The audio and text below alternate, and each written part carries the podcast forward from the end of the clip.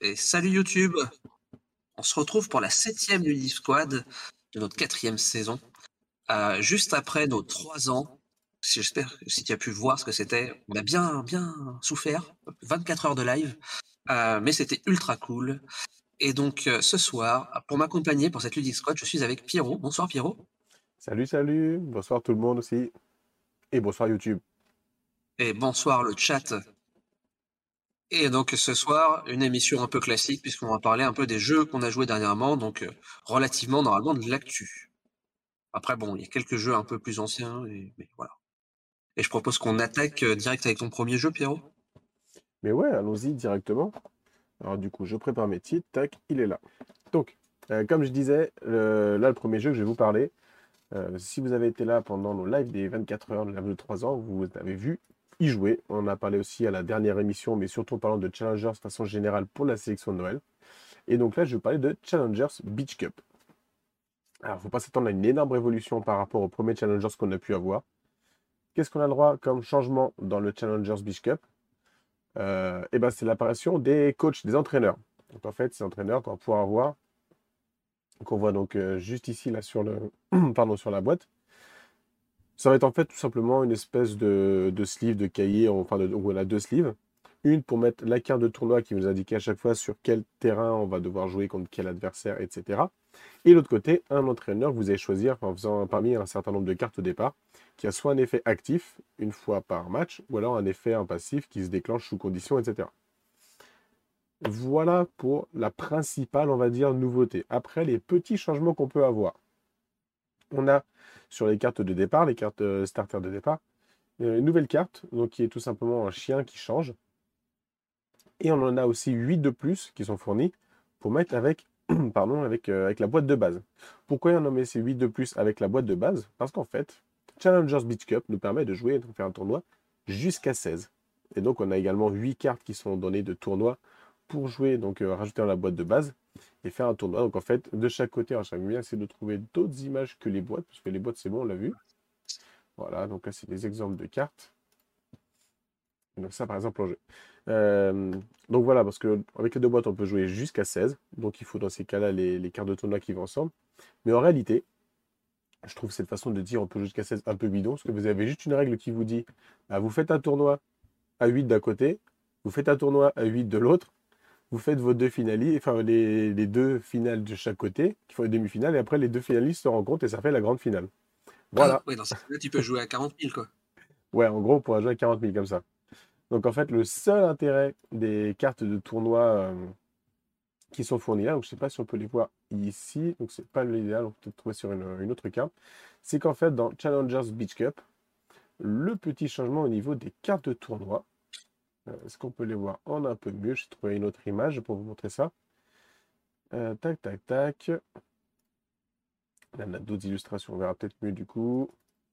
Donc pas sur celle-ci. Est-ce que si je zoome là, on va le voir? Voilà, c'est un tout petit, on voit pas très bien. Mais en fait, là par exemple, donc, sur la carte A, si je choisis, je suis en dessous, on a deux étoiles, alors que la carte B, si je choisis, je n'ai pas d'étoile du tout. En fait, dans Challengers, euh, le jeu de base, vous choisissez simplement dans quel euh, sabot de carte vous allez choisir vos prochaines cartes.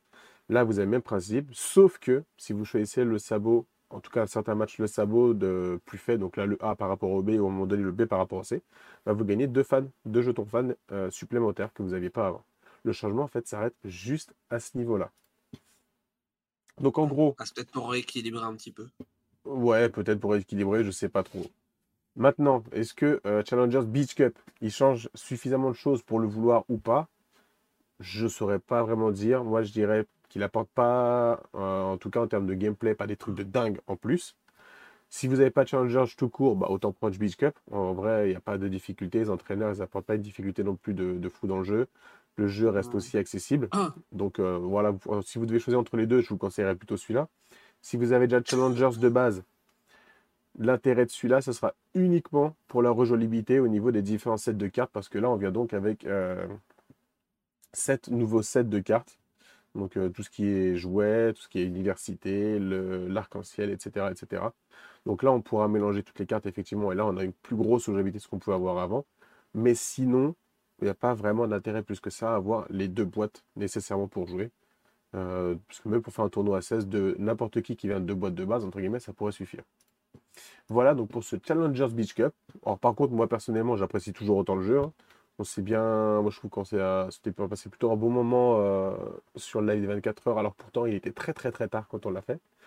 Mais au final, voilà, on l'a joué. Il y avait deux qui n'avaient jamais joué du tout. Toi, tu avais déjà joué, euh, Kyo, ou tu la connaissais déjà simplement? J'y avais jamais joué. Ouais, tu connaissais juste le principe en fait. Ouais. Voilà, on a fait, euh, on était à 4, on a fait une partie avec trois qui découvraient le jeu.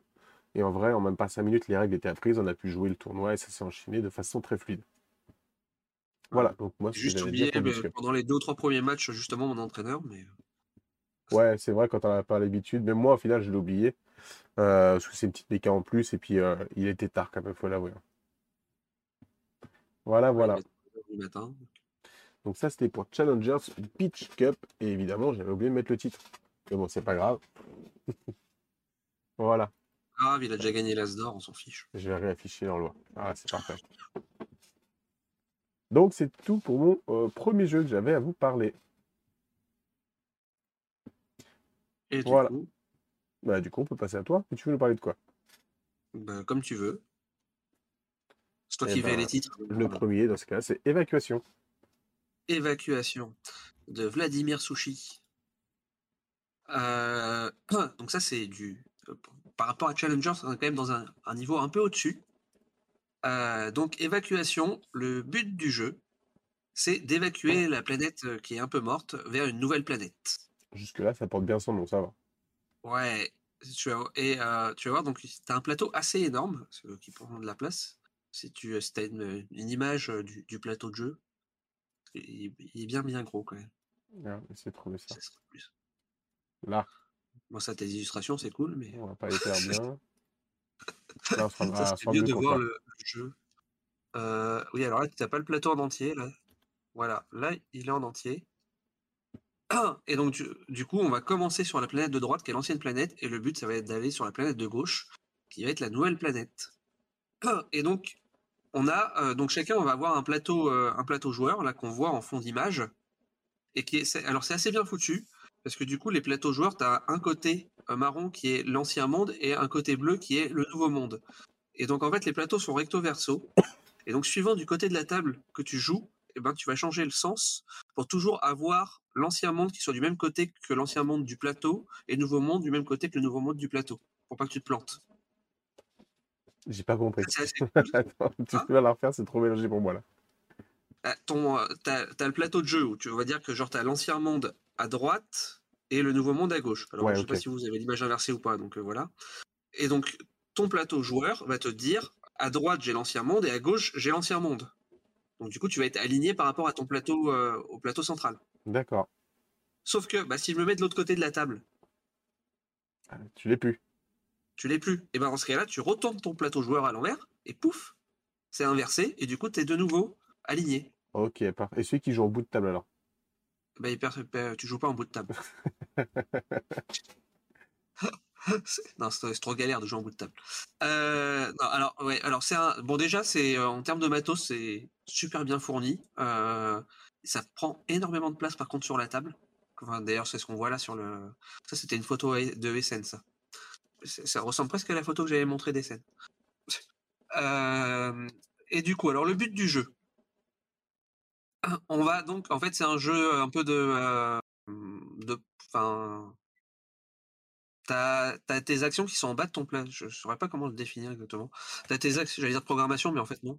Euh, t'as tes actions qui sont en bas de ton plateau joueur. Euh, Mais c'est pour ça, si t'avais un plateau joueur, ce serait plus simple à Ouais, montrer. j'essaie de trouver, mais c'est pas l'idéal, ces images-là, pour le moment. hein. Bah là, t'en as, là, c'est ce qu'on a à la gauche, mais c'est c'est pas dans le bon, Bah c'est ouais, c'est pas pour ça. super je bien orienté, quoi. photo. Euh, c'est con, je l'ai pas pris le jeu. Sinon, il aurait fallu que je le sorte, ça aurait été peut-être tout aussi simple. Là. Ah. Allez, avec ça. Yep.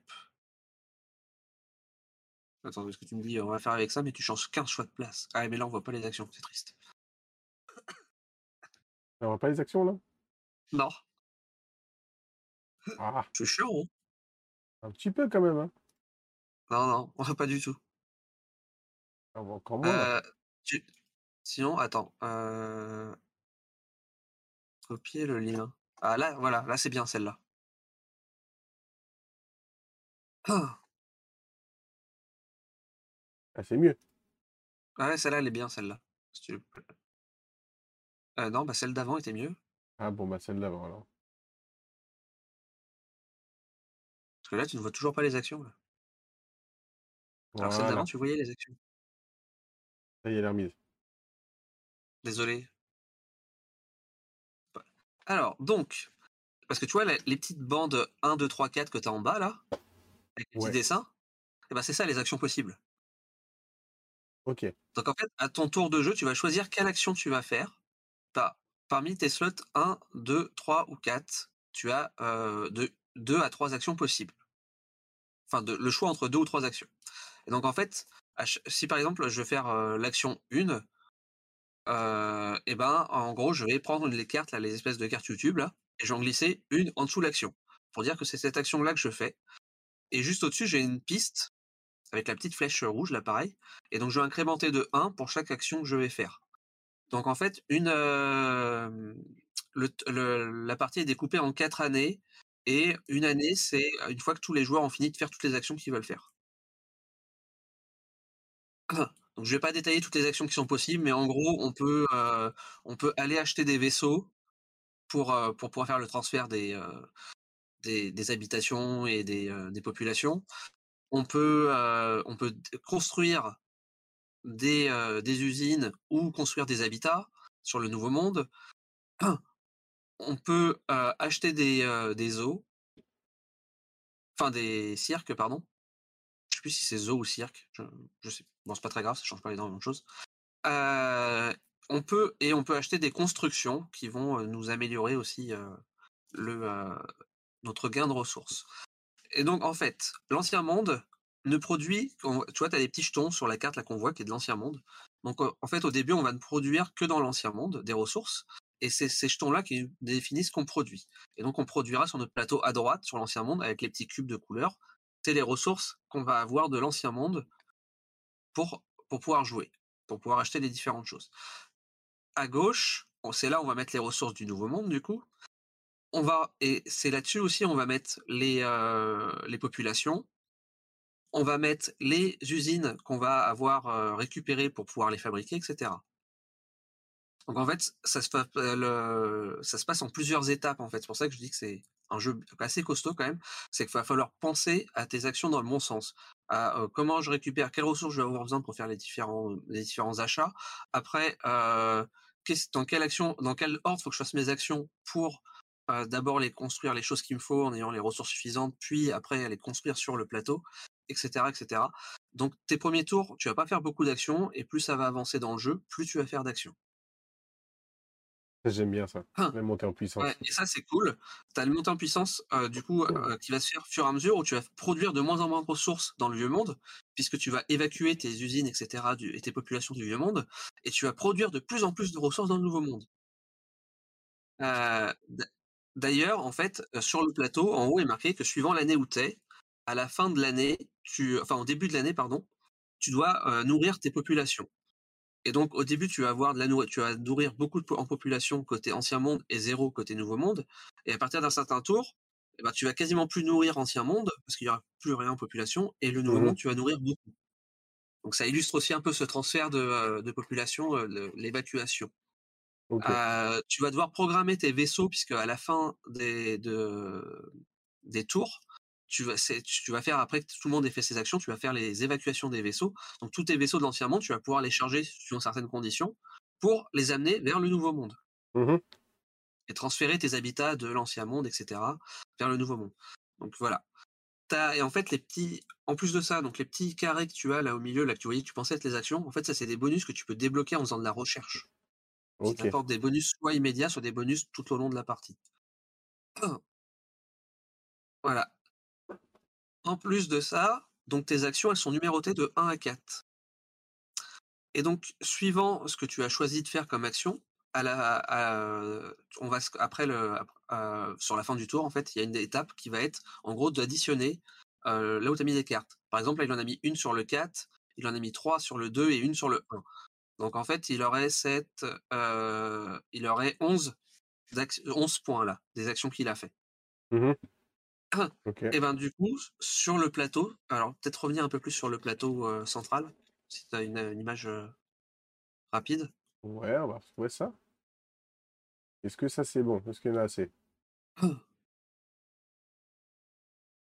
Euh, alors pour l'instant, je ne vois pas. Là, voilà. On voit tout là. Yep. Donc sur le plateau central, déjà, bon alors en haut, si tu zoomes en haut, là où il y a le truc euh, au milieu, milieu en haut de la- du plateau, Au milieu, en haut. je sais pas si tu peux zoomer un peu ou pas. On- Hop, ça. Ah, Faudrait gaffe, faut que je fasse ça ici. oula, oula. Ouais, c'est ça. bah là, en fait, ça va définir qu'à la fin du tour, euh, suivant le nombre de points que tu as fait, euh, donc là, tu vois, en fait, il a fait, euh, il a fait plus de 7 points, mais moins de 12 points. Donc du coup, il gagnerait le bonus du bas. Ça, c'est la Mhm. version facile. C'est soit je fais euh, de 0 à 7 points, je gagne le bonus du haut, soit de 8 à 12 points, je gagne le bonus du bas, et si je fais plus de 12 points, je gagne rien. Et après, tu as le mode un peu plus complexe où il faut avoir fait soit 7 points pile, soit 12 points pile. Et il te conseille pour les premières parties de faire le mode euh, 7 moins et 12 moins. Oh, parce que déjà, tu te dis, euh, si je fais plus que 12 points, j'ai rien, c'est quand même dur, parce que tu te donnes du mal à avoir des points et en plus, t'as rien. Bah, en fait, c'est que t'as suffisamment, c'est que tu te débrouilles suffisamment bien pour pas avoir besoin de bonus. Ouais. Je pense qu'il faut le voir comme ça, en fait. Hmm. Moi, euh, franchement, il y a que la première année de mémoire où j'ai eu le bonu- le- un bonus. Les autres années, je dépassais tout le temps. Ok. Et le, si, donc, si tu redézoomes complet pour voir le plateau, la deuxième chose que tu vas faire avec ces actions et qui est très importante, avec ce point d'action, Ouais. Tac, c'est que tu as la traque verte là au milieu, là.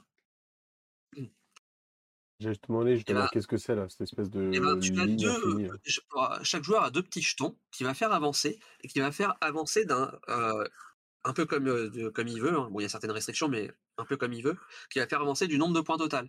Donc, il peut faire avancer un jeton de 8 par exemple et l'autre de 3 s'il a fait 11 et ainsi de suite.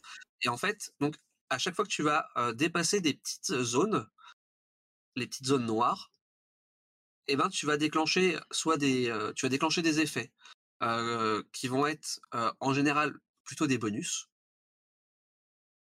À deux petites exceptions, c'est que il y a un moment tu perds, ça te fait retourner un trio de ressources, donc tu gagnes trois, les trois types de ressources en moins d'un coup sur la planète, et c'est que quand tu avances un peu plus loin dans la track, à un certain niveau, que tu vas les reproduire mais sur la nouvelle planète en fait. Donc tu as un petit gap entre les deux où tu as un petit malus en fait sur ta production. Mais donc ça, cette avancée-là, elle sert à déclencher des petits bonus suivant où tu te positionnes et tout sur la track. A aussi, euh, parce que c'est un peu, euh, t'as un ordre du tour qui est défini, c'est un peu dans l'ordre du tour que tu te déplaces. Donc c'est un peu aussi une, euh, un peu, ça peut être un peu la guerre entre guillemets, puisque sur le plateau, tu as, des petits cercles jaunes, ça se voit, ou des cercles, ou des cercles noirs. Et en fait, pour construire dans le nouveau monde, il y a certains endroits qui vont te demander que tu aies un cercle jaune ou deux cercles jaunes, ou un cercle Mhm. noir ou deux cercles noirs, ou un jaune, un noir. Donc il faudra que tu te positionnes aussi, que tu calcules pour bien te positionner, pour pouvoir avoir ces trucs-là, qui, sinon tu ne pourras pas construire sur ces espaces-là, sur le nouveau monde. Et euh, dernière chose, les tracks noirs te débloquent des espaces sur le nouveau monde. Au départ, tu peux ne construire que dans la zone un peu désertique, la zone blanche en bas. Ouais. Ah, Quand tu as suffisamment avancé dans la track, tu peux construire sur la zone marron, puis la zone de forêt en vert, et enfin sur l'eau.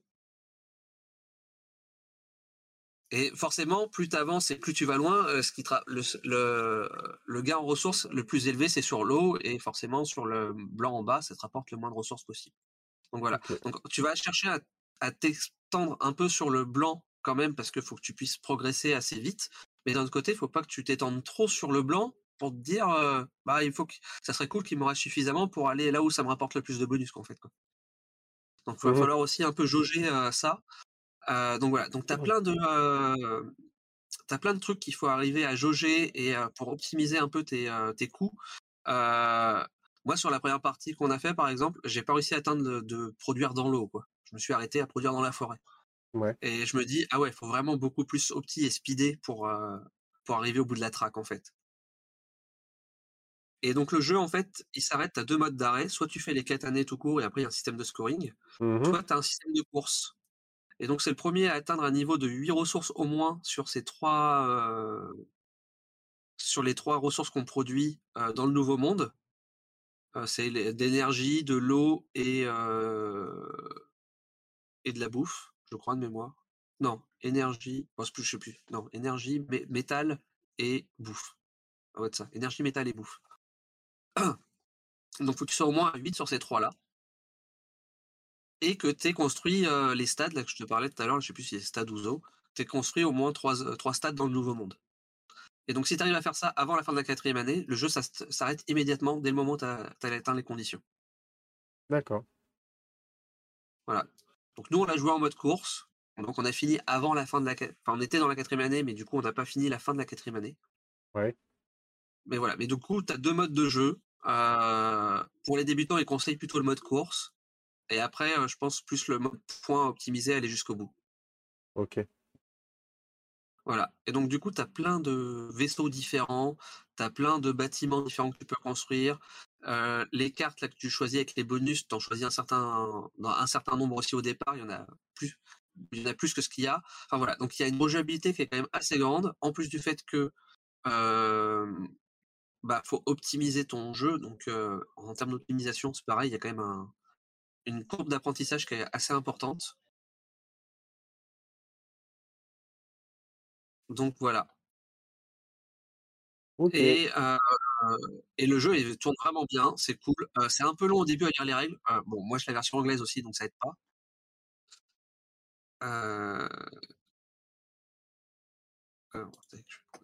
Et du coup, comment dire, qu'est-ce que je disais Donc ouais, je pense qu'on a dû mettre une bonne heure à lire, une heure, une heure et demie à lire les règles. Pour bien comprendre, parce qu'en fait, ça détaille toutes les actions que tu peux faire une à une, etc. Je crois que c'est assez bien foutu, ça détaille tout. Mais du coup, après, ça roule tout seul. T'as plus besoin de revenir dans les règles. Et, les petits clos, tu les maîtrises assez vite. Donc c'est vraiment super cool. Voilà.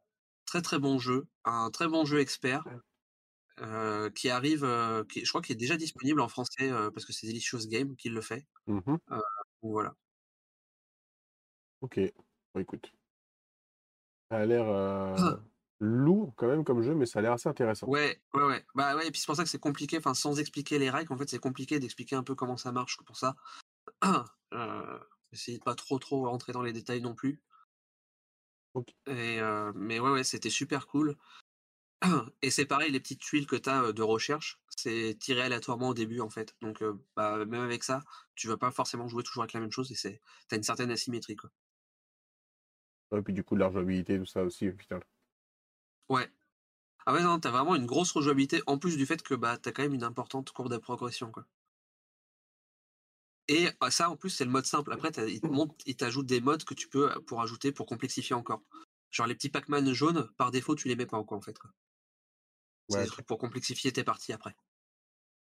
Il n'y a pas eu assez mal au crâne en jouant de façon basique. On peut vous faire encore pire. Voilà. Mais euh, c'est ultra bien thématisé, je trouve. C'est, euh, t'es vraiment dans le truc, quoi. Tu, tu comprends ce que tu fais et euh, c'est logique, quoi, en fait.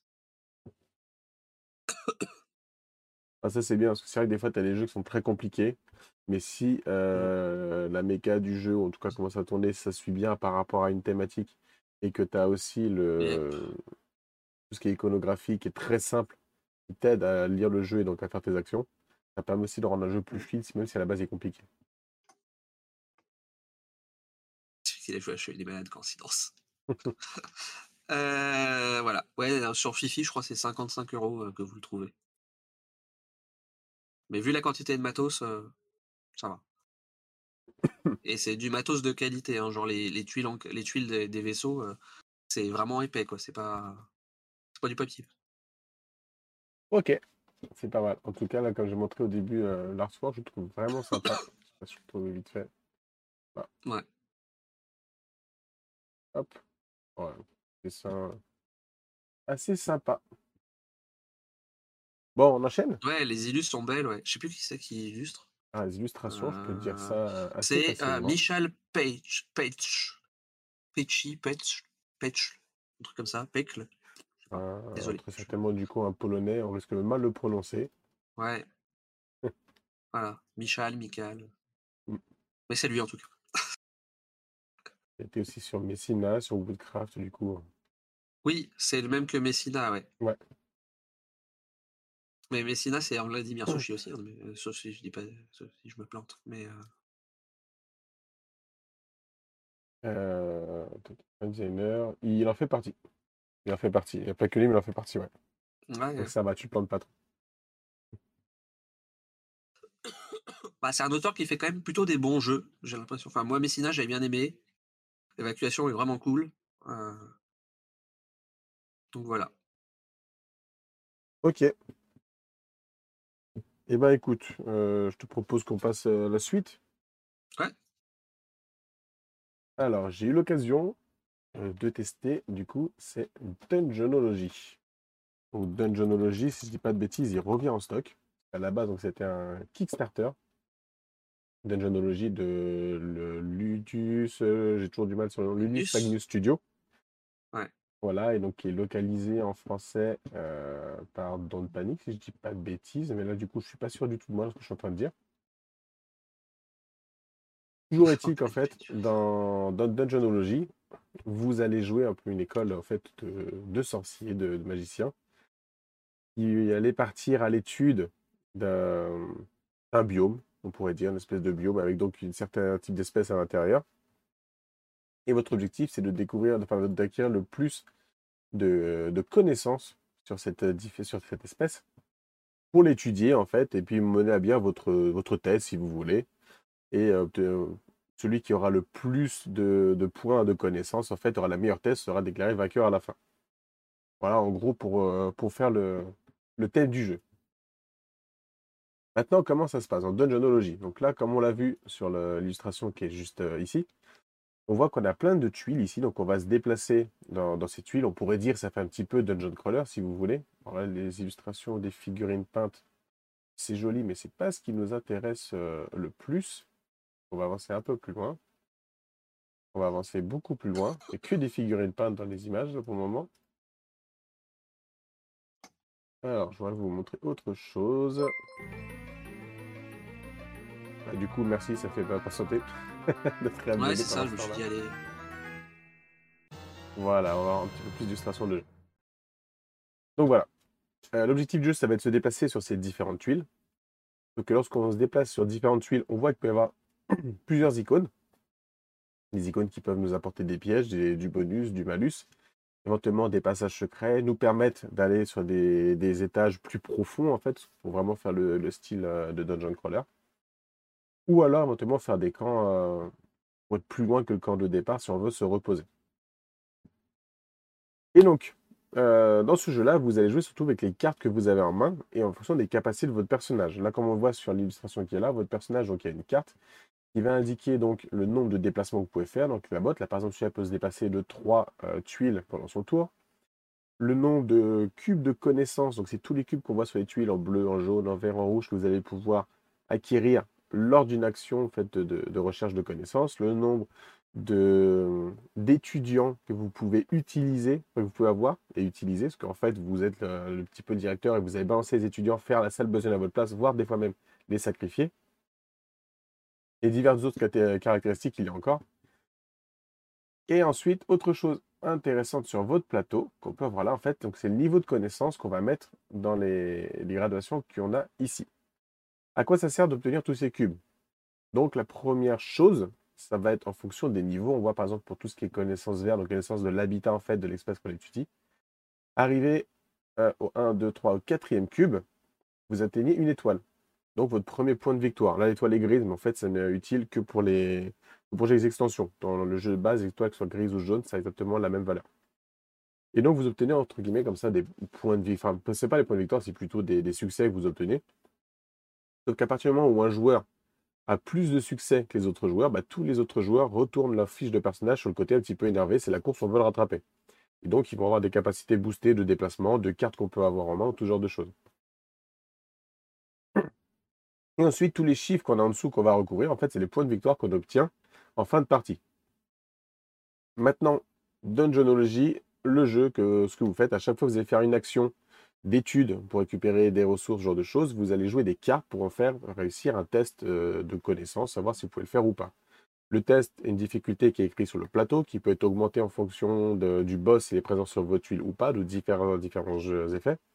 Et surtout, à chaque fois que vous dites je veux faire un test de connaissance ou quelques tests que ce soit, vous pouvez avoir vos adversaires qui vont décider de plomber vos tests en jouant des cartes en fait pour augmenter la difficulté de votre test.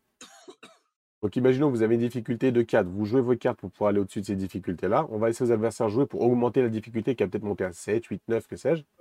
Une fois qu'ils ont tous arrêté de jouer leurs cartes pour augmenter vos difficultés, vous avez, vous, à nouveau, le droit de jouer pour bah, essayer de battre la nouvelle difficulté qui vous est imposée. Si vous la battez, tant mieux. Vous pouvez donc faire l'action comme c'était prévu au départ et récupérer tous les bénéfices. Si par contre, vous, euh, vous ne réussissez pas à battre bah, la nouvelle difficulté, et là, en fait, vous allez devoir sacrifier en fait de vos étudiants, vous retrouver blessé, etc. Vous pouvez blesser qu'un certain nombre de fois. Et, et puis récupérer des, éventuellement aussi des cartes de malus. En gros, c'est que du négatif. Euh, l'objectif des autres joueurs, c'est clairement vous mettre des bâtons dans les roues pour vous plomber le, reste de la partie, entre guillemets, jusqu'à ce qu'on se repose et qu'on retrouve un petit peu notre état normal. Voilà. Euh, pour faire le jeu très rapidement, je ne vais pas rentrer plus dans le détail des règles, parce que sinon ce serait très long. Il y a beaucoup de choses à expliquer. Le jeu en soi n'est pas compliqué, mais il y a beaucoup de choses qui fait que l'explication des règles peut être un petit peu lourde, même si après ça va rouler tout seul. Maintenant, euh, qu'est-ce que j'en ai pensé de ce jeu-là? Euh, Au départ, j'ai trouvé ça plutôt sympa, le thème, le matériel qui est vraiment de très très bonne qualité avec le plateau en double couche, vous avez la roulette que vous allez pouvoir faire tourner pour rendre vos tests plus faciles, le score qui est affiché directement, les illustrations, c'est très joli. Les tuiles, comme on les voit là, franchement, elles sont très colorées, c'est agréable à regarder. c'est trop zoomé. C'est très agréable à regarder, elles sont en double couche aussi pour mettre les jetons de connaissance qu'on peut acquérir. C'est plutôt sympa à ce niveau-là. On a des figurines pour les personnages et pour le boss. Et chaque euh, meeple aussi, c'est une mini figurine. J'aimerais bien pouvoir vous les montrer. Voilà, on les voit peintes par exemple. Voilà. Donc là, tout ce que vous pouvez utiliser, sacrifier, etc., qui, aussi qui va aussi permettre de faire accélérer le jeu, qui va être un décompte du temps. Donc voilà, matériel de très bonne qualité, honnêtement. Après le jeu, moi personnellement, j'ai pas été hyper fan parce que c'est beaucoup trop chaotique. Euh, en gros, quand moi j'ai ressenti le jeu, c'est on va essayer d'optimiser ses tours parce que mine de rien, les déplacements qu'on peut faire, sachant déjà tous les malus qu'on peut se taper sur les déplacements, avec les cartes qu'on a, faire différentes actions, mais il faut aussi utiliser les cartes pour pouvoir réussir les tests à passer pour récupérer les cubes de connaissances. Donc il y a quand même pas mal d'optimisation, mais il faut optimiser en prenant en compte qu'on peut se faire plomber le tour par les adversaires. Donc en fait, c'est de l'optimisation hasardeuse. Euh, enfin, donc voilà, j'ai j'ai déjà joué des jeux chaotiques, ça peut être très sympa, mais je trouve que le côté chaotique qui est amené par les adversaires, et encore plus quand tu as plusieurs adversaires, parce que tu as qu'un, bah, tu sais, voilà, il peut me plomber éventuellement ou pas, mais bon, je peux le gérer. Si j'ai trois autres joueurs qui sont là pour mettre des cartes et qui augmentent la difficulté, c'est carrément encore plus difficile. Et j'ai trouvé ce côté vraiment très dommage, euh, parce que va être, en gros, on va passer son temps à rater les thèses. Donc, si je rate les thèses, je récupère pas les cubes. Si je récupère pas les cubes, je bah, je peux pas avoir des étoiles. Si n'ai pas les étoiles, je peux pas déposer ma thèse. Si je dépose pas ma thèse, je peux pas finir la partie. Et donc, on risque plutôt de finir la partie parce que tout le monde foire plutôt que de réussir à faire le jeu. Donc, je trouvais ça vraiment dommage à ce niveau-là. Alors que le jeu en soi a l'air d'être prometteur. Mais j'ai trouvé que on a voulu mettre ensemble deux choses qui vont clairement pas ensemble de mon point de vue, en tout cas à moi. Voilà, donc ça c'est que pour le jeu de base. J'ai pas fait 12 parties en plus de ce que je vous dis. Mais à chaque fois des parties à deux et c'est vraiment la sensation que j'ai que j'ai eue sur ces jeux-là. Euh, ouais, voilà. Je sais pas quoi dire de plus, que franchement, il y avait tout pour que j'avais envie de l'aimer. J'avais plein de choses qui... que je trouvais cool. Et en fait, euh, bah non. Voilà. Ah. il y a Watt qui a dit que c'était un jeu pour prof. Ouais, on pourrait dire ça. Mais tu vois, le prof, il a pas aimé. C'est ce que je lui ai dit, je suis perdu. Et du coup, c'était. Il a demandé si tester en salle des profs. C'était ce jeu-là que je voulais parler samedi quand Mathieu a dit ce qu'il y a un jeu cette année que vous en entendiez que vous avez été déçu. Bah, lui. Je pensais vraiment que ça allait être un jeu cool. J'ai testé, j'ai pas aimé. Après, si vous aimez par contre le côté chaotique, ça vous gêne pas, bah, allez-y, foncez. Hein, parce que vraiment, tout le reste du matos, le, jeu et tout, c'est très beau. Mais si vous voulez calculer vos coûts euh, sur, la, vraiment la programmation, préparation à l'avance de vos tours optimisés, faut pas aller dessus. Ouais, clairement, été déçu. Il avait vraiment l'air bien le jeu. Et euh, bah voilà. J'ai pas trop aimé les parties que j'ai fait. Euh... Ouais, clairement, été déçu.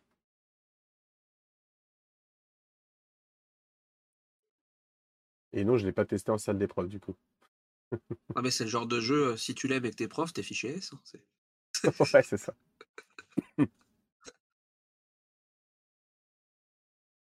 Voilà, voilà. On va pas Ok. vous dire de choses de plus. Après, si jamais pourquoi vous aimez, il y a des extensions pour un jeu. Ah oui, enfin, le jeu rejouabilité que je trouve est très faible sur ce jeu-là. Vous avez un boss qui a une carte recto verso, donc deux types de boss différents, et vous avez trois cartes d'études possibles que vous voulez avoir. Et l'intérêt de ces cartes d'études, c'est parce qu'en fait, le nombre de cubes que j'ai dit que vous récupérez, ça vous donne des points de victoire en fin de partie. Sauf que la carte, quand vous la retournez, va vous dire bah, les cubes de telle couleur, ils vous font plus 1, plus 2 euh, chacun au lieu de bah, leur valeur normale. Les cubes de tes couleurs, ils font moins 1. Et donc, en fait, tu te prends la tête à faire des, des- recherches de connaissances pour essayer de faire ta thèse. Et après, tu te rends compte que finalement, tout ce que tu as fait, ça, entre guillemets, ça peut être gâché. Si tu vis ce qui valent le plus de points et que c'est pas, béné- pas valorisé, euh, bah voilà, encore un côté hasardeux que j'ai pas aimé à ce niveau-là. Donc voilà, trois cartes là, deux cartes de boss et la rejouabilité, c'est tout ce que vous pouvez avoir. Parce qu'il n'y a que quatre cartes de perso, donc euh, à moins que vous tournez sur les quatre persos, il n'y a rien d'autre. Voilà, c'était tout. Yep.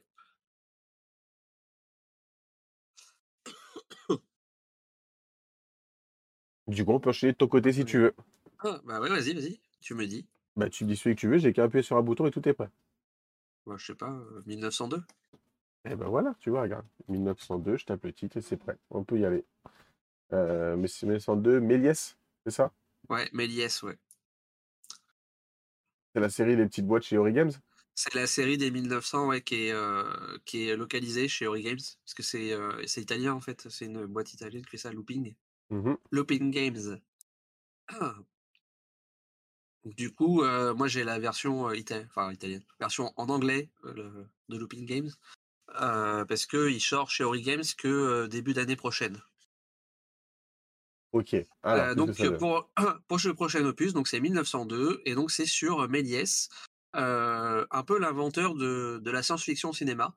Euh, du coup, j'étais déjà c'est super. Le jeu déjà est super cool parce que oh, ça, j'ai appris un truc de fou, c'est que cette image avec la, la balle là, dans la lune avec le visage, ce qui est une image ultra connue. Je savais pas en fait d'où ça venait réellement. Et en fait, bah ça vient de, c'est le film de Méliès en fait. Et je crois que c'est d'ailleurs c'est la tête de Méliès qu'on voit dans la lune d'ailleurs en fait. Là, je pourrais pas dire. Et donc, euh, hein? Pourrais pas te dire, j'ai pas ces infos-là du Et tout. non, il me semble que c'est ça. Et enfin, du coup, enfin, euh, puis moi, c'est ce que j'ai lu en fait dans le, parce que bon, du coup, comme euh, comme à chaque fois dans ce genre de truc, dans le manuel, t'as les règles et en plus des règles, t'as des anecdotes et tout, etc. sur le euh, sur le- l'histoire de ce que par rapport à la date et de la- du du jeu et de la thématique du jeu en fait.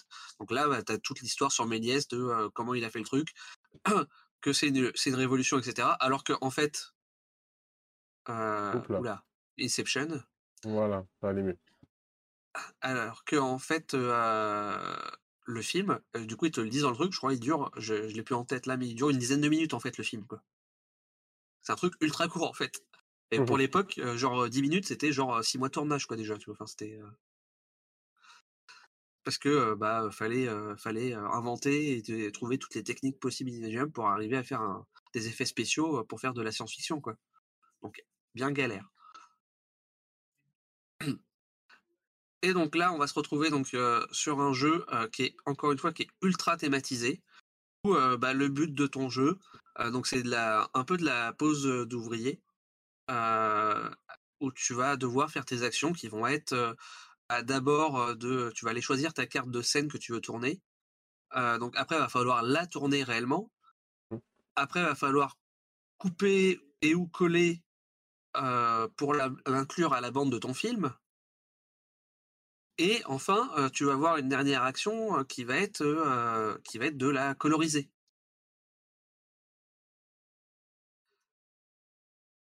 Et donc en fait, tout tourne vraiment autour d'un tournage du tournage du film, de, de Méliès, en fait. Et c'est vraiment ultra thématisé, c'est ultra cool. Il y a un petit côté un peu, chaotique et un peu, un guéguerre, parce que, bah, déjà tes placements, en fait alors tu peux pas te bloquer sur les placements, ça c'est cool. Mais, heu, en fait, heu, l'un des trucs qu'il faut faire pour, heu, optimiser ton nombre de scoring de points, quand tu fais une scène, c'est que tu dois placer les acteurs un peu, suivant un schéma, en fait. Et donc, plus tu as d'acteurs placés suivant le schéma, plus tu marques de points. Donc là, il faudrait que tu retournes sur le, plateau de jeu euh, plus pour, euh, ça. Voilà, là, t'es bien là. Euh, non, je viens de la passer. Et regarde le, le retour, sinon sur euh, Discord, tu verras plus comme Ouais, ça. ouais, je, mais je, suis passé au moment où. C'est là-bas, il va juste avant en fait. Ah, Oh, hop. mm, mais là, ouais. Et donc en gros, au milieu.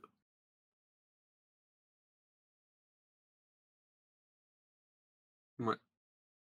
Ah. Du coup, là, au milieu, en fait, euh, tu vois, tu as les petits et différents types d'acteurs. Alors, en fait, c'est des jetons qui sont recto-verso. Et donc, en fait, des- les- euh, une partie des actions, ça va être le placement de ces jetons qui vont être soit de pouvoir les déplacer sur le petit, euh, ca- sur le petit carré, enfin sur les neuf cases, soit de les flipper pour euh, avoir l'autre type d'acteur. En fait, tu vois, sur le jeton, tu as la petit, le petit encadré, le petit carré euh, dans le coin. Ça te dit ce qu'il y a de l'autre côté, en fait. La couleur qu'il y a de l'autre côté. Donc Et donc, sur le les cartes que tu peux- c'est un bleu, là. Ouais. Et donc sur les cartes que tu as là juste à droite de euh, les scènes de film, c'est marqué le positionnement optimal que tu dois faire. Donc là par exemple, tu en as une, c'est trois rouges puis trois verts en dessous, Ouais. et l'autre c'est euh, trois verts verticales et trois jaunes verticales à droite. Et voilà, et là tu as trois bleus et trois rouges par exemple. Ok. Et donc il faut que tu arrives à optimiser ce placement. Sauf que forcément, tout le monde a des cartes qu'il veut faire avec des placements différents. Donc là, c'est un peu le côté chaotique de savoir qui va avoir le meilleur placement par, que l'autre. Euh, voilà. T'as euh, t'as un petit jeu aussi une petite course, un petit truc euh, sur la partie juste au-dessus, qui est un peu le, euh, choix des éléments que tu as besoin pour créer ta scène. Et donc en fait, tu as le petit pion noir que tu vas tourner dans le sens horaire pour le faire avancer de tape en étape et qui va définir en euh, qui va définir en fait les éléments que tu vas avoir pour ta scène en fait. Et donc bah, suivant euh, suivant où t'es, euh, bah, ça va ça va t'aider toi et pas aider ton copain qui va le faire avancer du coup après. Enfin voilà. Donc il y a un peu un côté euh, timing aussi à avoir Mhm. pour faire ses actions. Mais voilà, mais du coup c'est ultra satisfaisant je trouve comme jeu parce que t'es vraiment à fond dans le thème en fait. C'est pas c'est pas très compliqué hein, en soi. hein. Il y a un peu une part de hasard aussi puisque euh, t'as les cartes d'effet que t'as en dessous avec les miroirs, la grue, etc. Bah, c'est du tirage aléatoire donc suivant les et les et pareil pour les cartes de scène c'est du tirage aléatoire et donc en fait suivant ton tirage de scène et ton tirage de ça, tu vas peut-être ça va peut-être demander genre d'avoir un miroir et genre tu vas avoir 4 5 cartes d'affilée où tu vas pas avoir de miroir et donc ça va être tu vas être un peu embêté. Donc il va falloir faire d'autres choses, d'autres actions en attendant que ça arrive et voilà. Mais mais globalement ça tourne bien. C'est assez simple comme jeu. C'est voilà une fois que tu as lu les règles, ça tourne tout seul. T'as pas mal de rejouabilité parce que t'as des petits tracks un peu d'avancée, de bonus là que tu vois sur la gauche là, qui sont choisis aléatoirement au début parmi pas mal de cartes. T'as un début, un milieu et une fin, et dans chaque t'as je crois neuf cartes de mémoire. Donc et t'en prends que t'en prends que t'en prends que deux de ces neuf cartes à chaque fois, donc une face euh, une face recto et une face verso. Donc déjà même si tu les inverses, ça, ça te fait une autre possibilité. Quoi. Mhm. donc ça te fait pas mal de jouabilité à ce niveau-là. Euh, les cartes de scène, il y en a énormément et au final on nous joue euh, quelques-unes pendant la partie, mais pas tant que ça non plus. Donc il y a vraiment de quoi faire en termes de rejouabilité sur le jeu. Et encore une fois, c'est des petites boîtes, pas très chères, enfin, ça coûte euh, 20 euros environ, avec quand même pas mal de matos au final. Et qui prend quand même. Bon, ça prend pas autant de place que l'évacuation, hein, clairement, hein, mais ça prend quand même pas mal de place, mine de rien, pour euh, une petite boîte qui est, euh, qui est comme ça à la base. quoi. Ouais, quoi, c'est un petit peu comme les, les Tiny Epic, c'est toute petite boîte, mais hyper bien Ouais. euh, rempli de matos, quoi. Ouais, c'est bien rempli. Pas euh. forcément un petit jeu. Et du coup, faut bien calculer tes actions, c'est le dernier point. Parce que du coup, en fait, ce que je disais, c'était pas bloqué. Si quelqu'un veut faire une action sur laquelle tu es, et ben il s'y met et tu récupères ton pion. Et en fait, tu as envie que quelqu'un aille sur les actions où tu as été, parce que tu n'as que trois pions. Et donc, en fait, si tu as posé tes trois pions et que ça revient à ton tour, eh ben, euh, tu perds ton tour. En fait, c'est ton tour, c'est juste je récupère mes trois pions. Ouais, pas Donc, du coup, tu as quand même envie que les ça. joueurs suivants aillent jouer là où tu as joué. Mhm. Et ça, je trouve ça assez cool comme mécanique. C'est pas, c'est, c'est, c'est pas fréquent. Non, mais j'ai déjà vu ça sur les postes d'ouvriers. C'est vrai que c'est une mécanique. euh, bah, tu vas te mettre sur quelque chose qui est peut-être pas hyper avantageux pour toi, mais que tu sais que tu récupéreras ton pion, donc tu perdras pas forcément le tour. Ouais. Ok, ok. Voilà. Donc petit jeu qui va arriver. Après, je enfin, pense que petit c'est, jeu, je pense que petite c'est boîte peut-être qui va arriver un, en ouais, 2024. je, je pense que c'est peut-être. euh, Après, moi, j'ai joué que à 2. tu peux jouer jusqu'à 4. Je pense qu'à 4, ça devient peut-être un peu plus chaotique et il y a peut-être moins de chances que tu, euh, que tu réinitialises ton tour. À 2, ça arrive quand même quelques fois pendant la partie que tu sois obligé de réinitialiser ton tour. Mhm. Et du coup, quand tu joues que à 2, parfois tu, tu as besoin aussi de réinitialiser parce qu'il y a une des actions, il y en a une seule, qui nécessite que tu poses deux pions d'un coup, en fait, dessus. Celle D'accord. qu'on voit tout en bas de la- Ouais, là où il y a les deux violets, là. Voilà. Donc quand tu es à 3 ou 4, je pense qu'il n'y a pas le souci, puisque comme il y a 3 ou 4, enfin il y a deux euh, il y a deux ou trois joueurs qui jouent avant que ça revienne à toi, il y a moyen que tu récupères tes, presque tous tes pions, quoi. Ouais, parce Et que euh, du coup, au 2, final, si tu joues à 3 ou 4, tu as le même nombre de, de, de pions. Et c'est le même plateau, tu pas plus ou moins de, de... Enfin, tu retournes pas le plateau, par exemple, pour avoir alors, plus d'emplacement. euh, alors je dis, alors je- j'avoue que comme j'y ai joué à 2, je vais regarder que à 2, mais comme ce que je vois sur le plateau, peut-être qu'au-dessus de deux joueurs, tu n'as peut-être plus que deux pions à action, et non trois. Ok. Peut-être ça la, di- la nuance, du coup. Mais bon. Ok. Bon, après, le principe reste le même. hein. C'était juste euh, une question comme ça, du coup. Voilà. Ouais. Non, et puis, ouais. Et puis le côté, en fait, c'est cool, tu joues avec les cartes là qui sont côté noir et blanc, et en fait, quand tu fais l'action colorisée, bah, tu retournes la carte et c'est la même scène mais colorisée, quoi. Ça marche, Voilà. ça marche, ça marche. Et ben voilà, alors. Là, on peut enchaîner. Yep. Là, ça n'a pas l'air de, de- de soulever les foules dans le chat, le Sweetie 1902. Donc voilà, on peut continuer. Non, bah après, c'est pas un gros jeu, il n'y a rien d'exceptionnel. Je te dis, c'est cool. Moi, les gros défauts que j'ai vus, c'est que potentiellement, tu peux tourner en boucle à te bloquer, à changer les positionnements. S'il y en a un à un moment qui n'accepte pas que bah, du coup, il n'est pas en position optimale, ça peut être un peu chiant ce côté-là. Mais bon, je pense que bah, très vite, tu, tu fais un peu abstraction que ça. ouais, mais voilà. Ouais, bah oui, évidemment. On est Ça sage, on écoute. C'est très bien. Bah, écoute, je te propose d'enchaîner euh, sur un petit jeu. Moi, ça va pas être long du tout parce que ça va être euh, une nouvelle version d'un jeu qui existe depuis un petit moment déjà, qui a largement fait parler de lui. Je vais plutôt parler des changements qu'il nous apporte. Et donc, Ouais. ce petit jeu que je vais vous parler, eh ben, tiens, je le trouve même pas sur euh, Board Game Geek. Du coup, c'est ah forcément si je le mets Ah. en, en français, ça va pas le faire. Et comment ils l'ont appelé du coup, ce petit Azul Voyage? Azul? Ils l'ont mis Ah. comment T'en as pas déjà parlé? Euh, Le Azul Voyage. Summer euh, Non, bah non. Bah, du coup, tu me mets le doute. Bah, pour moi, t'en avais déjà parlé euh, Ça, j'en fois. déjà parlé. Et ouais, j'en ai parlé. Alors, je le retrouve. Mais c'est pas grave, j'en ai un autre.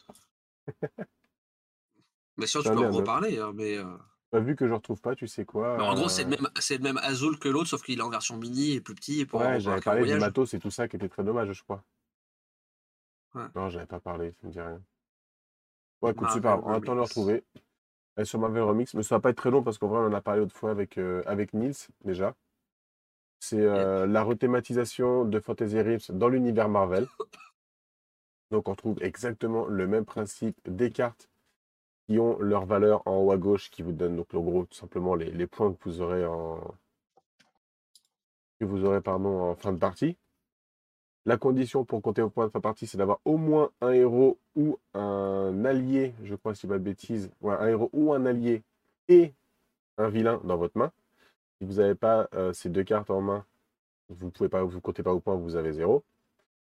Et ensuite, bah, chaque carte, comme on pouvait l'avoir déjà dans Fantasy Realms, elles ont leur euh, capacité qui vont vous dire. euh, alors, j'aimerais bien vous montrer ceux qui ne sont pas qui se transforment. On va en parler juste après.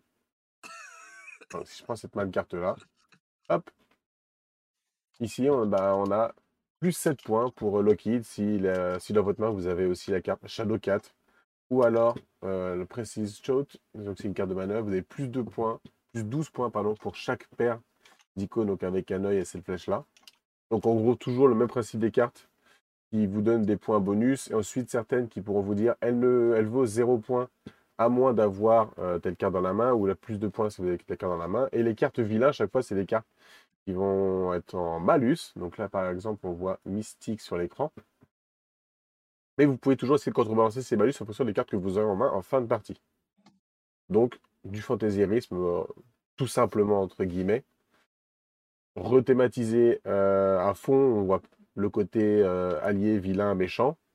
Et on va avoir donc des cartes manœuvres et des cartes de lieu. Mais après, il n'y a pas de grands changements, si ce n'est qu'on peut avoir des cartes aussi qui vont se transformer, comme celle qu'on a ici. Donc là, vous avez la carte. Bruce Banner, qui vaut tout simplement un point. Et si jamais vous avez n'importe quelle autre carte qui a un symbole radioactif, bah, Bruce Banner se transforme à Hulk, qui vous donnera 13 points, vous retournez la carte. Donc ça, je trouvais ce petit côté euh, Ah, assez cool, sympa. Vous avez quelques cartes comme ça, ça change un petit peu du, du Fantasy Rift. Le vilain aussi qui vient, ça change un petit peu du Fantasy Rift. Mais après, c'est exactement la même chose. Euh, là où par contre, euh, donc moi j'aime beaucoup, parce que l'univers Marvel, je suis très fan, et du coup, aussi graphiquement, j'aime beaucoup. Euh, ce que je trouve bien, c'est toutes ces icônes qui rendent du, le- la lecture des cartes plus facile, donc plus accessible aussi pour les néophytes et surtout les, les jeunes, je dirais, où tu as beaucoup moins de texte peut-être qui peut être compliqué. Mais par contre, C'est vrai que ouais. ce que j'aimais bien, moi, avec le, le fantasyrisme de base, c'était. Euh, bah, t'avais pas toutes ces icônes-là. Et je trouve que tu avais plus de. Comment dire C'était un peu mieux dans le thème quand tu jouais. euh, les cartes, c'était. Les combos étaient mieux recherchés dans le sens où tu avais les cartes, tout ce qui était haut, par exemple, qui étaient tes cartes flammes. Et plus de thèmes comme ça, c'était un peu plus clair, un peu plus simple et logique. Alors que Oui, là, au final, on se ça jouait sur le retrouve. nom des cartes aussi. Ouais, sur le nom des cartes, ça s'est joué, mais après, c'était surtout sur les types de cartes qu'on avait. Là, on Ouais. se retrouve euh, limité à des icônes. Donc, ça rend le jeu plus accessible. Mais d'un autre côté, je sais pas, j'ai l'impression qu'il manque un truc par rapport à Fantasy Realms de base. Euh, voilà, après, le jeu, je j'aime bien quand même, mais tu vois, il y a un petit truc qui fait que je suis un petit peu déçu euh, par rapport à Fantasy Realms de base. Mais les petites nouveautés, la carte qui se retourne, le fait d'avoir le vilain, tu sais que tu auras un vilain, il faut que tu gères le vilain le mieux possible. Là, je trouvais ça par contre très bien et dans le thème un petit peu Marvel. Voilà. Ok. pour ce Marvel Remix. Ah, ok. Allez, on passe à toi du coup. Je n'avais pas grand chose Yep. d'autre à dire en Allez, plus. on hein. va faire un, un- un vieux jeu, mais ça va être rapide aussi. Escape Game Party, mission Escape alpha. Game parti. Ah, enfin, je te retrouve ça sur un Je suis pas sûr que tu le trouves Party sur. Engine. euh, Escape Game Party Mission Alpha. Eh ben écoute, tu vois, il y est. J'aurais rien à montrer à part ça, mais c'est pas grave.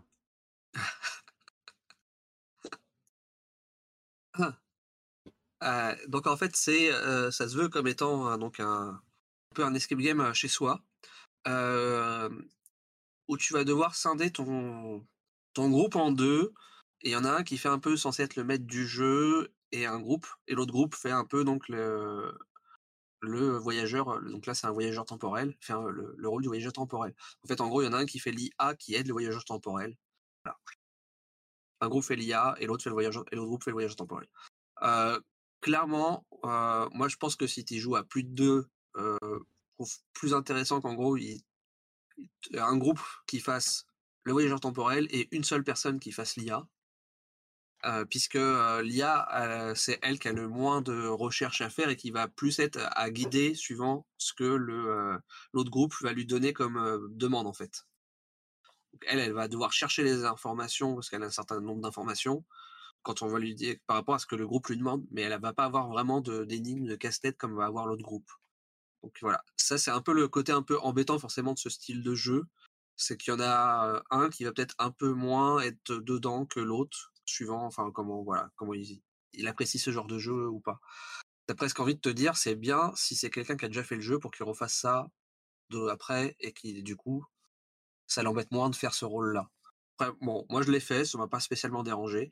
Euh, ça vole pas très très haut en termes de difficulté. hein. Euh, on est quand même assez ras des pâquerettes. Euh, c'est, euh, mais je trouve que c'est, il y a de l'idée. Euh, ah, je sais pas s'ils en ont fait d'autres boîtes vraiment, si ça a été, parce que je suis pas sûr que ça ait marché de folie. Mais voilà, je trouve, je pense que ça aurait été sympa de creuser le truc et d'approfondir un peu. Après, bon, moi je l'ai pas payé ultra cher parce qu'il était soldé à moins, je sais pas combien de pourcents. Euh, donc pour le prix que j'ai payé, je trouvais que c'était très rentable. Je suis pas sûr que plein pot, j'aurais été content du contenu, quoi. Euh, donc voilà. Donc si vous passez et que vous le voyez à 5-6 balles, euh, comme moi je l'ai eu, allez-y, parce que bon, pour le, la durée de jeu, etc., à ce prix-là, ça, vaut le coup. Par contre, je pense que si vous le voyez plein pot, c'est vraiment pas le meilleur des jeux escape game du genre.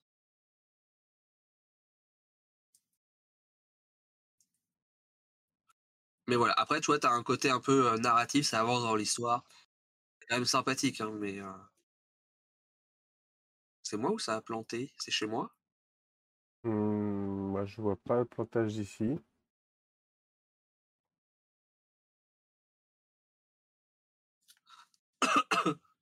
Ça devait être chez moi.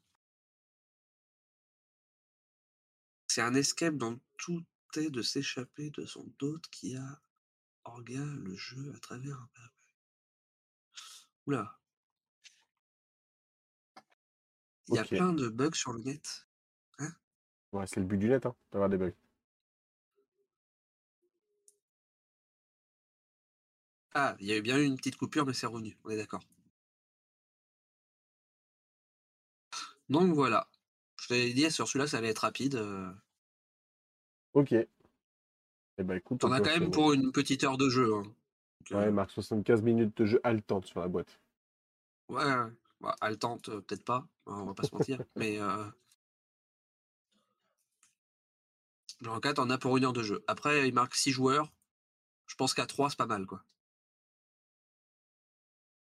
Ouais, les escape games, souvent, plus t'es nombreux et plus, bah, pas forcément un petit peu un côté alpha, un qui va prendre le lead et tout ça, et puis après, ils vont se retrouver de côté, ils vont pas participer à l'aventure, ils vont se, ils vont s'ennuyer tout le long de la partie après, quoi. Faut pas être trop Mm. nombreux, généralement, ce genre de jeu. Ouais. Allez, enchaînons alors. Allez, suivant. Parce que c'est bon, je l'ai trouvé. Le Azul Ah. euh, Voyage ou Azul Mini, en fait. Et donc, euh, pour ce Azul Mini, alors attends, j'ai l'impression que j'ai pas eu le bon final là que c'est mis. Bah si, parce que c'est exactement le même que le jeu de base. hein. C'est juste qu'il est plus petit. hein. Ouais, ouais, ouais. Mais, alors attends, ce que j'avais tout à l'heure. Azul Mini, voilà. Ici. Et les images que je voulais vous montrer, j'ai l'impression que j'ai pas les images du Mini. euh, Non, bah, je pense qu'en fait, il... je pense qu'en fait, ils te ramènent sur la page du Azul classique parce que c'est exactement le même en fait. Ouais, c'est exactement le même. Mais bon, il y a des petits changements quand même, je vais vous montrer ça là. Donc, Azul Mini. Juste ici, voilà. Pourquoi je vais vous montrer? Bah, Parce qu'en fait, qu'est-ce que ça apporte Azul Mini? Bah, Déjà, c'est un Azul en tout petit. On retrouve tout exactement pareil. C'est exactement le même jeu. Faut pas s'attendre à du nouveau. Mais, première chose super bien dans ce Azul Mini, c'est que déjà, pour compter les points, on n'a plus le petit cube qui va se barrer dans tous les sens. Pareil pour tous nos Ouais, petits ca- carrelages, tout ça. c'est ça, non? Comment? C'est un pic- pico que tu rentres? Euh, non, en fait, euh, ça zoome pas beaucoup. En fait, on a une, euh, une glissière un petit peu comme dans les zombicides en fonction des points Ah oui, d'expérience qu'on peut gagner, qu'on va faire là. Donc, on aura les dizaines sur cette glissière-là et là, les unités pour compter nos points. Parce que donc, votre feuille, vous allez la mettre derrière un, bah, un support plastique. Là, enfin, du coup, c'est pas un support qui se retrouve par-dessus, mais vous voyez du coup le, le principe. Et donc, bah, vous allez pouvoir compter vos points comme ceci. Et les tuiles, comme on le voit sur les noirs, là par exemple, se retourner certaines jaunes, elles sont, cette fois-ci, elles sont pas bifaces comme sur le Azul de base, où on avait la même illustration des deux côtés. Là, on a le, dessin sur le un motif du carrelage d'un côté, et l'autre côté, c'est un petit creux. Parce qu'en fait, ce creux va venir se mettre sur les, les bosses qu'on se retrouve à chaque case, et donc ça ne bouge plus. C'est quand même incroyable, non? On a eu Azul pendant très longtemps, tout le monde a râlé, ça bougeait, il a fallu attendre soit de payer euh, une extension juste pour tout mettre sous du plastique, ça bouge pas, ou alors ce petit Azul comme ça mini de voyage, on peut donc euh, enfin mettre les, nos, tuiles de carrelage sans que tout vole. Donc ça, c'est quand même pas mal. Euh, si vous voulez aussi faire la version plus complexe, bah, les feuilles de personnage, vous les retirez donc des, des supports, vous les retournez, vous les mettez à votre chance, et vous avez exactement le même jeu. Voilà. Donc pas un truc de fou. Maintenant, est-ce que ça remplit bien son boulot justement de mini et de voyage? Euh, J'ai envie de dire oui et non. Oui, parce que Donc, tous les jetons de carrelage vont tenir en place, ils vont plus bouger grâce à tous ces picots. Même là, vous voyez sur les, fabriques, on met les, formes d'assiettes, c'est dans son placement, ça bouge pas, on peut mettre du coup ces choses dessus. Tout ce qu'on va placer au centre, ça va être dans un renforcement aussi, ça ne va pas bouger, donc ça c'est parfait. Tout ce qu'on met sur notre plateau, ça bouge pas, c'est parfait. Mais par contre, les marqueurs de score, bah, on n'a plus le petit cube noir qui se balade. Mais sur celui que j'ai eu, bah, là, donc sur les quatre plateaux, Il y en a deux, c'est nickel, ça tient bien cran par cran. Il y en a deux autres qui tiennent vraiment très mal. Et une petite pichenette, on, se retrouve à décaler le, marqueur 10 le marqueur 10 unités, donc c'est pas parfait quand même. Alors c'est peut-être celui que j'ai eu hein, qui est pas parfait et du coup qui marche pas très bien, parce que j'en ai quand même eu la 2 sur 4 qui fonctionnait pas bien. Et voilà. Si jamais c'est pas le cas, sachez que moi ça n'a pas été parfait. Mais au final, c'est quand même beaucoup plus pratique que le petit cube noir qui risquait d'être poussé à tout moment. Voilà, pas besoin d'en dire plus au final parce que ça reste le même jeu. Je voulais juste parler surtout de ce format voyage qui est beaucoup plus petit que la grosse boîte qu'on peut avoir de base. Hein. On est vraiment sur une forme taille. Par rapport à ma tête, la, boîte vraiment est de, cette taille-là à peu près. Donc c'est plutôt sympa, facile à emmener. Et au final, en vrai, euh, une grande version ne sert à rien, je dirais. Euh, donc là, voilà, on est sur un tarif qui est plus abordable. Si vous ne l'avez pas, mais que vous le voulez, je vous conseillerais plutôt celui-là pour les avantages de la taille, du prix et surtout de tout le matériel qui restera beaucoup mieux en place que le jeu de base. Voilà, voilà.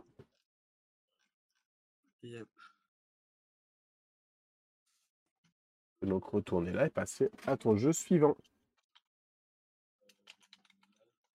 De quoi veux-tu donc nous parler? Euh, Je voilà. Ah euh, du coup, euh, bah, je sais pas, la guerre de l'anneau, tu vois Eh ben, go, la guerre de l'anneau. Voilà. Comme, euh, comme ils n'en parlent pas dans les cartes sur table, euh, nous on en parle ici. L'anneau, le jeu de cartes. Euh... Ah non, merde, c'est pas la bonne boîte celle-là. j'ai trop de. Tu vois, il parlait de Marvel, moi j'ai trop de Seigneur des Anneaux. je croyais que j'avais la guerre de l'anneau là, et en fait non, c'était Voyage en temps des milieux. Euh, je me disais, c'est bizarre, elle est lourde la boîte alors que le jeu, il n'y a pas grand chose dedans. Alors, la guerre de l'anneau. Euh, donc, c'est un jeu d'affrontement, euh, un jeu de cartes d'affrontement, 2 à 4 joueurs. qui, pour un jeu de cartes, prend quand même pas mal de place. parce que, donc, en fait, suivant le nombre de joueurs que tu as, tu vas jouer plus ou moins de clans. En fait, chaque paquet, en fait, tu as un paquet par. théoriquement, tu as un paquet de clans par joueur. Donc, il y a un paquet qui va être, par exemple, les, hobbits avec les. alors, je dis pas de bêtises. Les hobbits avec les Dunédins et, les elfes. Et l'autre, c'est le Rohan. Non, ça va pas être les. Non, c'est Rohan elfe d'un côté, je crois, et Dunédin hobbit et je sais plus quoi de l'autre. Euh, voilà, enfin donc tu as, des, euh, les différents clans euh, qui vont être classés comme ça, et puis après côté, côté méchant, tu as le clan de Sauron et tu as le clan de Saruman en fait. Hobbit, nain et Dunédin, c'est ça, merci. Et donc il y, a deux, y a deux modes de jeu. tu as un mode un peu campagne où en gros tu refais toute la trilogie du Seigneur des Anneaux, ou tu as un mode un peu style plus affrontement. Alors moi j'ai testé le mode campagne, où en gros tu vas mmh. donc tu as neuf tu vas avancer dans l'histoire en neuf étapes. Et du coup à chaque en fait chaque manche, donc chaque étape, tu vas avoir un, un, comment dire? Un lieu de un, lieu d'étape et un lieu de combat qui va être associé que tu vas tirer, tu tires les deux aléatoirement. Mais quand tu vas tirer ton lieu de combat ou ton lieu d'étape, potentiellement, il va te dire ça, c'est en lien avec ça ou ceci. Donc, rajoute quand même en plus tel truc. Donc, du coup, tu peux te retrouver avec sur un lieu d'étape avec deux ou trois lieux de combat en même temps. Donc voilà, suivant après le côté un peu aléatoire des choses. Et donc le jeu de cartes, comment ça va se passer? Donc après, ça va se passer, tu vas avoir tes cartes en main et ton, ton lieu d'étape et ton lieu de combat vont te dire bah, sur ce lieu d'étape, tu peux jouer que tel ou tel type de classe de personnage, et sur ton lieu de combat, tu peux jouer que tel ou tel type de ta classe de personnage. Par exemple, tu peux avoir un lieu d'étape où tu vas pouvoir jouer que les et, et les elfes, et le, le, joueur méchant va pouvoir jouer que du Saruman, et sur le lieu de combat, bah, ça va être par exemple que du Saruman et jouer que les que le Rohan. Des trucs totalement pif. Et donc il va falloir que tu composes avec ça. et toutes tes cartes, donc en fait, c'est soit des personnages que tu as en, en un exemplaire ou presque. par exemple, Gandalf, bah, tu as la version grise et la version blanche. Mais il y a marqué que si tu veux, par exemple, si tu as joué la version grise et que tu sors la version blanche, eh ben, tu dois tout de suite retirer la version grise. Parce que tu peux pas avoir les deux en même temps. Donc il y a quand même un côté logique pour ceux qui apparaissent entre guillemets à plusieurs étapes de leur vie, comme ta Grandpa et ta Aragorn aussi. Mmh. Donc ça c'est assez logique. Les associations des cartes, elles sont logiques entre elles. par exemple, tu as, les objets, as les objets côté elfique qui vont pouvoir être mis sur les personnages hobbits, puisque c'est les objets que les elfes donnent dans Le Seigneur des Anneaux, qui donnent aux, hobbits. Et donc tes, tes objets, c'est assigné à soit à un type, genre hobbit, soit c'est assigné à, à, un personnage en particulier, et donc tu ne pourras mettre cet objet que sur le personnage et pas sur un autre. Donc pour que ça reste logique et cohérent. Donc ça c'est vraiment bien foutu ça pour le coup. C'est très logique. Et, as, et donc en mécanique de jeu, en gros, à ton tour de jeu, et ben pour jouer une carte, tu joues la carte que tu veux de ta main. Faut qu'elle soit. Il y a aussi une logique chronologique. Donc en fait, tu tes cartes que tu tires au fur et à mesure vont te dire que tu peux jouer des cartes de la chronologie de je sais pas moi 1 à 3 par exemple enfin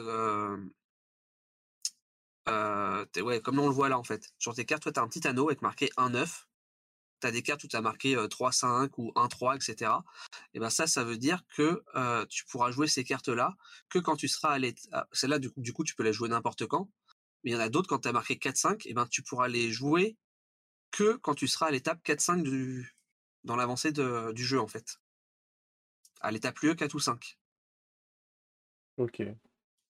Pour que ça reste cohérent chronologiquement aussi, que tu puisses pas.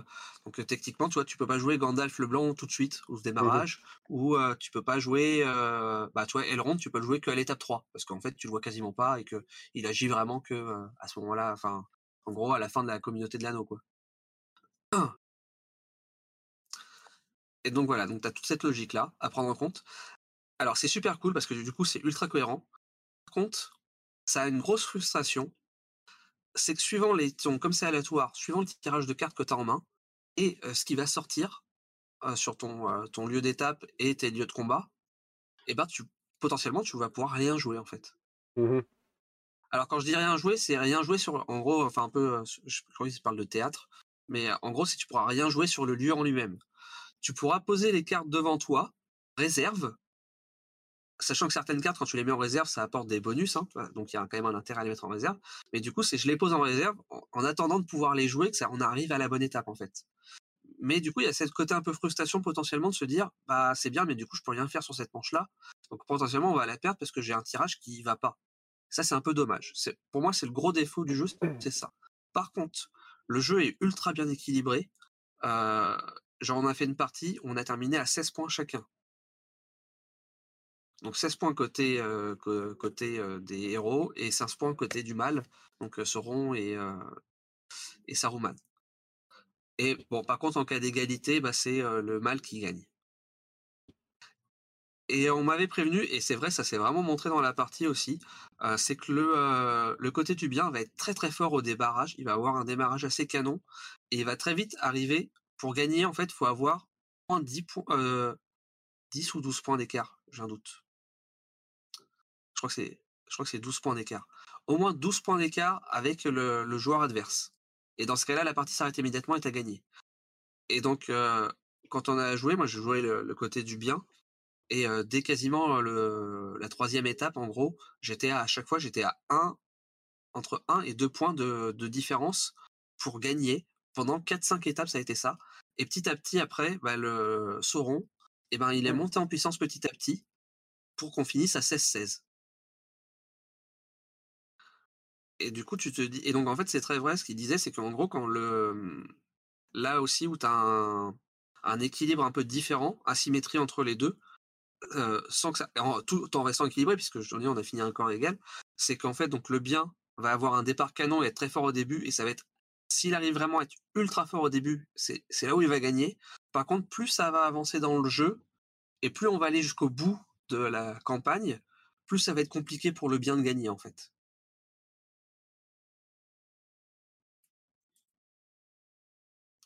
Par contre, ouais, faire les 9 étapes, c'est assez long. hein. Ça prend, je, bien, euh, pense que ça prend bien une heure et demie, de, deux heures.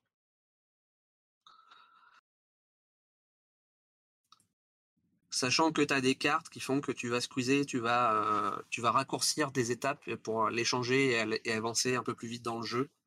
Euh, donc voilà, tu peux, tu peux accélérer un peu le temps aussi. Les hobbits de région de Zob, façon méconnue du Seigneur des Anneaux. Qu'il compte? Voilà, une petite Ah, les hobbits? Ouais. Les hobbits? Mm. Voilà. Voilà, voilà. Donc euh, le jeu est bien, franchement. Enfin, il, il est super bien. Moi, je, moi, juste ce qui m'a vraiment gêné, c'est ce côté un peu frustration de se dire, euh, suivant le côté aléa de ce qui sort, bah, tu peux un peu rien faire avec, parfois avec ton paquet personnage, quoi. Est-ce qu'il est vraiment bien si t'es pas fan de la licence Euh, bah, je pense que c'est quand même mieux d'être un peu fan de la licence. Ouais, c'est le... Ah, le Après, voilà. Après, j'ai pas testé. Il y a, a l'autre mode. Hein. J'ai pas testé l'autre mode de jeu. Mais sur le mode campagne, du coup, tu as un peu ce côté frustration. euh, voilà. Sachant qu'il va y avoir une extension qui va arriver, euh, qui va arriver courant 2024, qui va ajouter un mode solo. Donc peut-être que ça va rechanger un peu aussi le jeu et l'intérêt du jeu. euh. ouais, c'est exactement ce que c'est Scarlex. C'est attendre de voir avec le supplément solo coop pour, euh, pour voir s'il allait plonger dans le jeu ou pas. Mais sinon, le, jeu est bien. hein, et effectivement, quand tu es fan, euh, tu, tu sens que euh, c'est cohérent. Mhm. Si tu passes outre cette euh, côté frustration de l'aléa des cartes, euh, le jeu est bien. Ok, moi j'avoue, j'aime bien le Seigneur des je suis pas hyper fan. Je... Ça a l'air bien, mais je... moi je passerai mon tour. Voilà. Le mode solo, c'est ça, euh, Scarlix, qui est beaucoup mieux? Ou le mode, euh, l'autre mode que le mode campagne?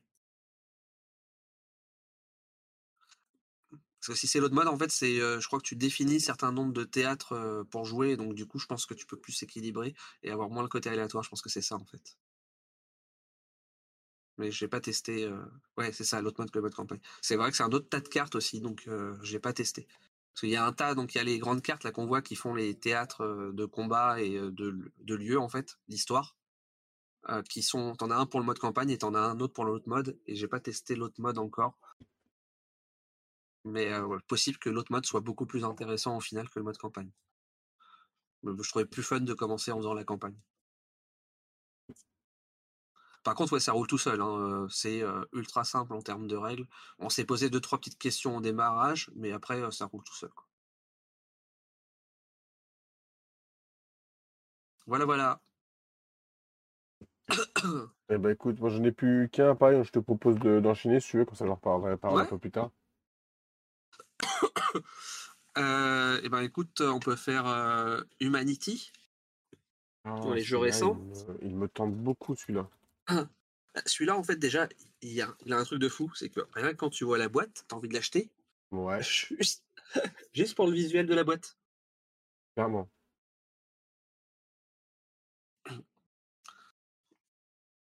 Et alors, là, je pense que Bombix, ils se sont craqués. Je sais pas ce qui s'est passé. Mais les mecs se sont craqués. Ils, sont, ils ont dit Allez, on va faire une version ultra de luxe de ce jeu. Je- voilà. Parce que le livret de règles, si je te le montre, au début, j'ai fait Tiens, il y a un artbook. Non, non, c'est le livret de règles. le livret de règles, c'est ça. Je pourrais mettre là. Et donc, voilà, c'est comme un petit artbook. Et donc, au début euh, du livret de règles, bah, tu as les règles normales. Et après, à partir de certaines pages, tac, et ben, tu as toute une histoire, tout un lore avec des images et du texte. Hop, une page au pif, voilà. Donc, puisque la Humanity, en gros, c'est un peu la, colonisation de Titan, en fait, l'histoire du jeu. Et donc, tu as tout. et, les mecs, ils se sont. c'est des vrais faits historiques, euh, machin, de vrai par rapport à, à Titan. Et bon, jusqu'à après, après un peu plus loin et après faire un peu de, science-fiction. Mais, euh, mais voilà, t'as tout un, t'as, t'as toute une partie de l'or, etc. Ils se sont vraiment craqués. Donc déjà, t'as ça. Euh, quand tu ouvres la boîte, c'est ultra propre, ultra bien rangé. Et les mecs, ils ont quand même prévu. euh, donc là, on voit là sur le matos, c'est vraiment le matos du jeu de base. Donc tu as vraiment les personnages qui sont sur leur socle déjà. Tu as, des jetons acryliques pour les tracks de scoring, etc. Tout le jeu pour le ranger ou presque. En gros, tu as des box que tu as montés, comme ça là.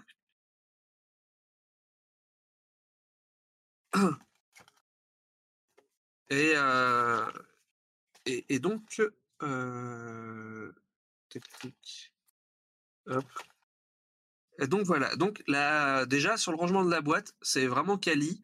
Euh, moi, je vais quand même juste histoire de d'être pointilleux. euh, en fait, les mecs, et donc ils te font un rangement comme ça avec toutes les toutes les ils te laissent même si alors c'est dessiné. Je m'attendais à avoir une boîte. En fait, t'as rien. Moi, j'ai mis un, des bouts des sachets pour caler un minimum parce que sinon ça bouge quand même un peu. qui du coup devrait normalement aller sur l'espace ici que tu peux soulever pour ranger le reste des, affaires. Du coup, c'est un peu con, du coup, de pas avoir fait une dernière tuck box, ici, pour ranger que tout soit vraiment parfaitement calé. Et qui notamment pour- pourrait servir aussi de euh, un peu de dispenser pour, les, pour tous les petits jetons comme ça, justement. Voilà, ça et du coup, l'autre petit gueulage sur ça, c'est que tu as une différence de niveau entre ta boîte carrée et le reste des boîtes. Et les autres éléments sont plus grands donc, que cet espace carré. Donc du coup, au lieu d'être à plat, ils sont un peu bancals. Voilà. Les mecs ont voulu ultra bien faire, c'est beau, hein, c'est propre, etc. euh, quand même, hein, mais bah, ils n'ont pas été au bout de la réflexion, quoi, au final. Quoi. Après, t'as Loïc Boquet qui dit que peut-être que tu pourrais mettre une extension dedans. Il y a? Peut-être que tu pourrais mettre une extension dedans. Bah ouais, mais regarde, par exemple, si je prends la boîte de jeu sur It's a Wonderful World, qu'est-ce qu'ils avaient fait? Ils avaient mis des mousses pour caler Mhm. et que tu retirais quand les extensions sont venues après. Ouais. Donc voilà. Donc c'est alors c'est par contre enfin voilà, c'est ultra quali en termes de matos, etc. quand même. Hein, euh, ça, mais voilà, c'est juste histoire de d'avoir des petits défauts sur ça déjà. Ok. Et le jeu alors, est-ce que c'est bien? Qu'est-ce que ça donne? Qu'est-ce qu'il faut faire? Le jeu est vraiment ultra cool. Euh, Donc c'est un c'est un jeu où en gros donc tu as hum, c'est de la pose d'ouvrier avec tes petits euh, tes petits astronautes là et de développement en gros de bah, de ton entre guillemets de ta planète de ta colonie. Donc tu commences tu as comme ce qu'on voit sur le plateau, enfin presque comme ce qu'on voit sur la, la droite du plateau. Notre, notre illustration le verra mieux. Non mais c'est pas très grave hein, sinon. C'est pas grave qu'on on voit pas le, le, le schéma de base de déparage. hein. C'est pas dramatique. Tu pouvais laisser dessus.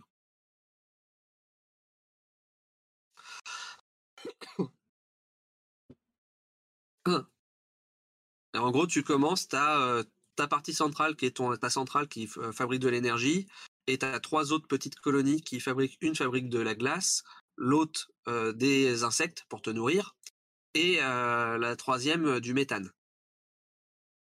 Et, donc tu as des petits, euh, les petits cercles qui sont en gros des zones de, que tu vas devoir un peu escaver d'excavation, donc tu dois devoir euh, terraformer entre guillemets pour pouvoir construire à la place après dessus.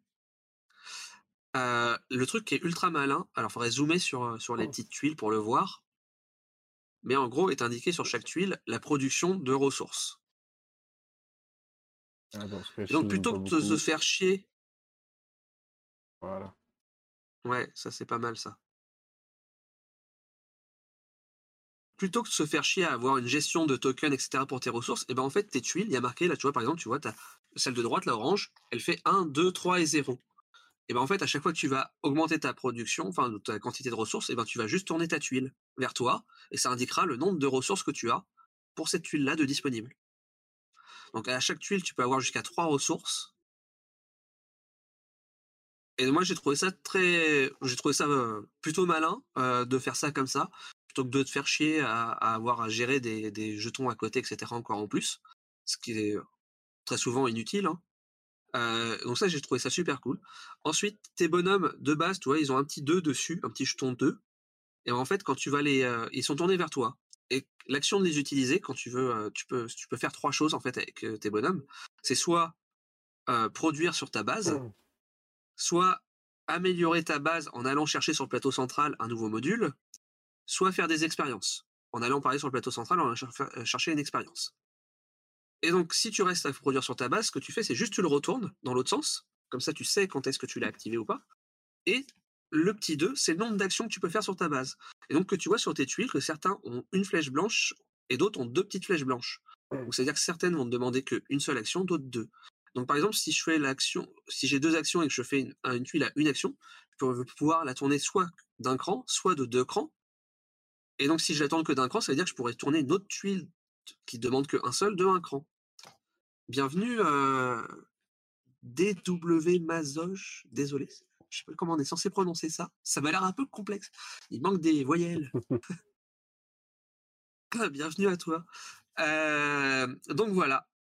Donc ça c'est euh, c'est assez sympa aussi comme mécanique. Du coup, euh, le, principe aussi donc de terraformer euh, euh, ta colonie, c'est bien sûr tu vas pouvoir avoir des tuiles un peu plus intéressantes, donc qui vont pouvoir produire, te laisser le choix en fait. T'en as certaines qui vont dire là c'est c'est le droit de produire que de l'insecte. Il y en a d'autres où il va y avoir par exemple le symbole de l'insecte et du méthane.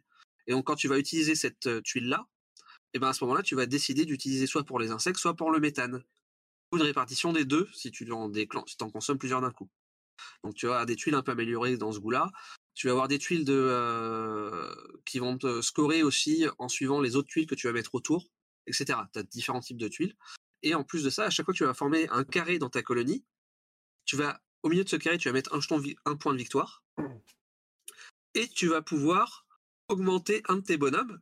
Et donc remplacer, au lieu d'avoir deux actions, il va passer à trois actions, puis à quatre actions. Ok. Donc tu as une évolution comme ça de tes bonhommes, donc ça c'est ultra cool aussi. Euh, truc très sympa, c'est si tu reviens sur le plateau de jeu central. Ouais, j'explique pas toutes les mécaniques de tuiles et les différentes tuiles qu'il y a, hein, mais euh, voilà. Ouais. Le plateau central, donc en fait, tu, je sais pas si tu vois, mais tu as une roue au centre avec euh, le truc, avec un- une, une barre rouge. Je sais pas si tu vois sur le sur le, le truc de ce quoi je parle. Non, pas du tout. T'as la roue grise qui est au milieu de la du plateau. Tout ça, et là? qui a une euh, ouais et donc tu as la partie rouge qui euh, sort de cette roue Ouais. Non, je vois pas.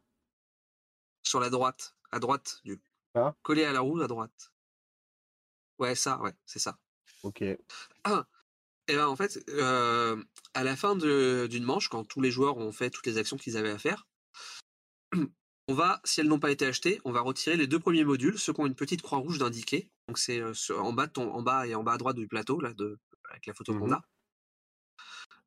S'il y a des modules qui ont été achetés, on va décaler tous les modules pour les concentrer le maximum sur le, le tour de la tour. Et après, eh ben, on va tourner cette roue jusqu'à atteindre le, le- prochain module, le- l'espace non vide en fait. Et donc, j'ai dit que tes, euh, euh, tes astronautes, tu les plaçais en face de ce que tu voulais récupérer. Donc, soit les modules, les, euh, les rectangles, soit les expériences, les petits trucs un peu ovales que tu as au milieu. Et ces, ces astronautes, à la fin de la manche, tu ne les récupères pas forcément. Pour que tu les récupères, il ben, faut que la roue que tu tournes, elle dépasse l'astronaute. Mhm. Donc, il va falloir réfléchir aussi à ce que tu achètes, parce que plus tu prends un truc qui est euh, proche euh, de l'autre extrémité de la roue, en fait, enfin, du coup, euh, le haut du plateau, là, Ouais. haut à droite, et ben plus tu vas mettre de temps à la récupérer pour pouvoir le rejouer. Ok. Donc, va falloir euh, optimiser pour dire ah bah finalement je vais peut-être faire d'abord des petits achats proches, mais il faut que je surveille ce que les autres joueurs ils auront ressources parce que est-ce qu'eux ils vont pas quand même aller tenter de l'aller l'acheter la tuile qu'il me faut vraiment etc. Ou l'expérience. Euh, donc voilà, t'as un peu ce, côté un peu euh, peu casse-tête à euh, à savoir est-ce que je joue très proche pour récupérer très vite mes trucs ou est-ce que je joue un peu plus loin parce que j'ai quand même vraiment envie de l'avoir et au risque tant pis euh, voilà de euh, rester un tour ou autre voire bah, te retrouver. c'est arrivé nous pendant qu'on a joué, avec qui j'ai- la personne avec qui j'ai joué, elle s'est retrouvée un moment à avoir posé ses trois astronautes sur le terrain pour récupérer des modules et des expériences. Et puis elle a pas fait gaffe. On arrive à la fin du tour, on tourne la roue. Et puis en fait, il avait récupéré aucun de ses euh, petits bonhommes. Donc ça veut dire qu'à la manche suivante, bah, il y a que moi qui ai joué toute la manche en fait. Mhm. Forcément, c'est pas le truc le plus optimum que tu puisses faire. Voilà, donc faut, euh, voilà, faut faire attention à cette petite méca là. Mais euh, je trouve ça sympa en fait euh, de se dire que en fait, bah, c'est par rapport à l'avancée de ta roue que tu vas récupérer ou non tes astronautes que tu as envoyés en mission en fait. Et ouais, c'est pas mal. Mmh.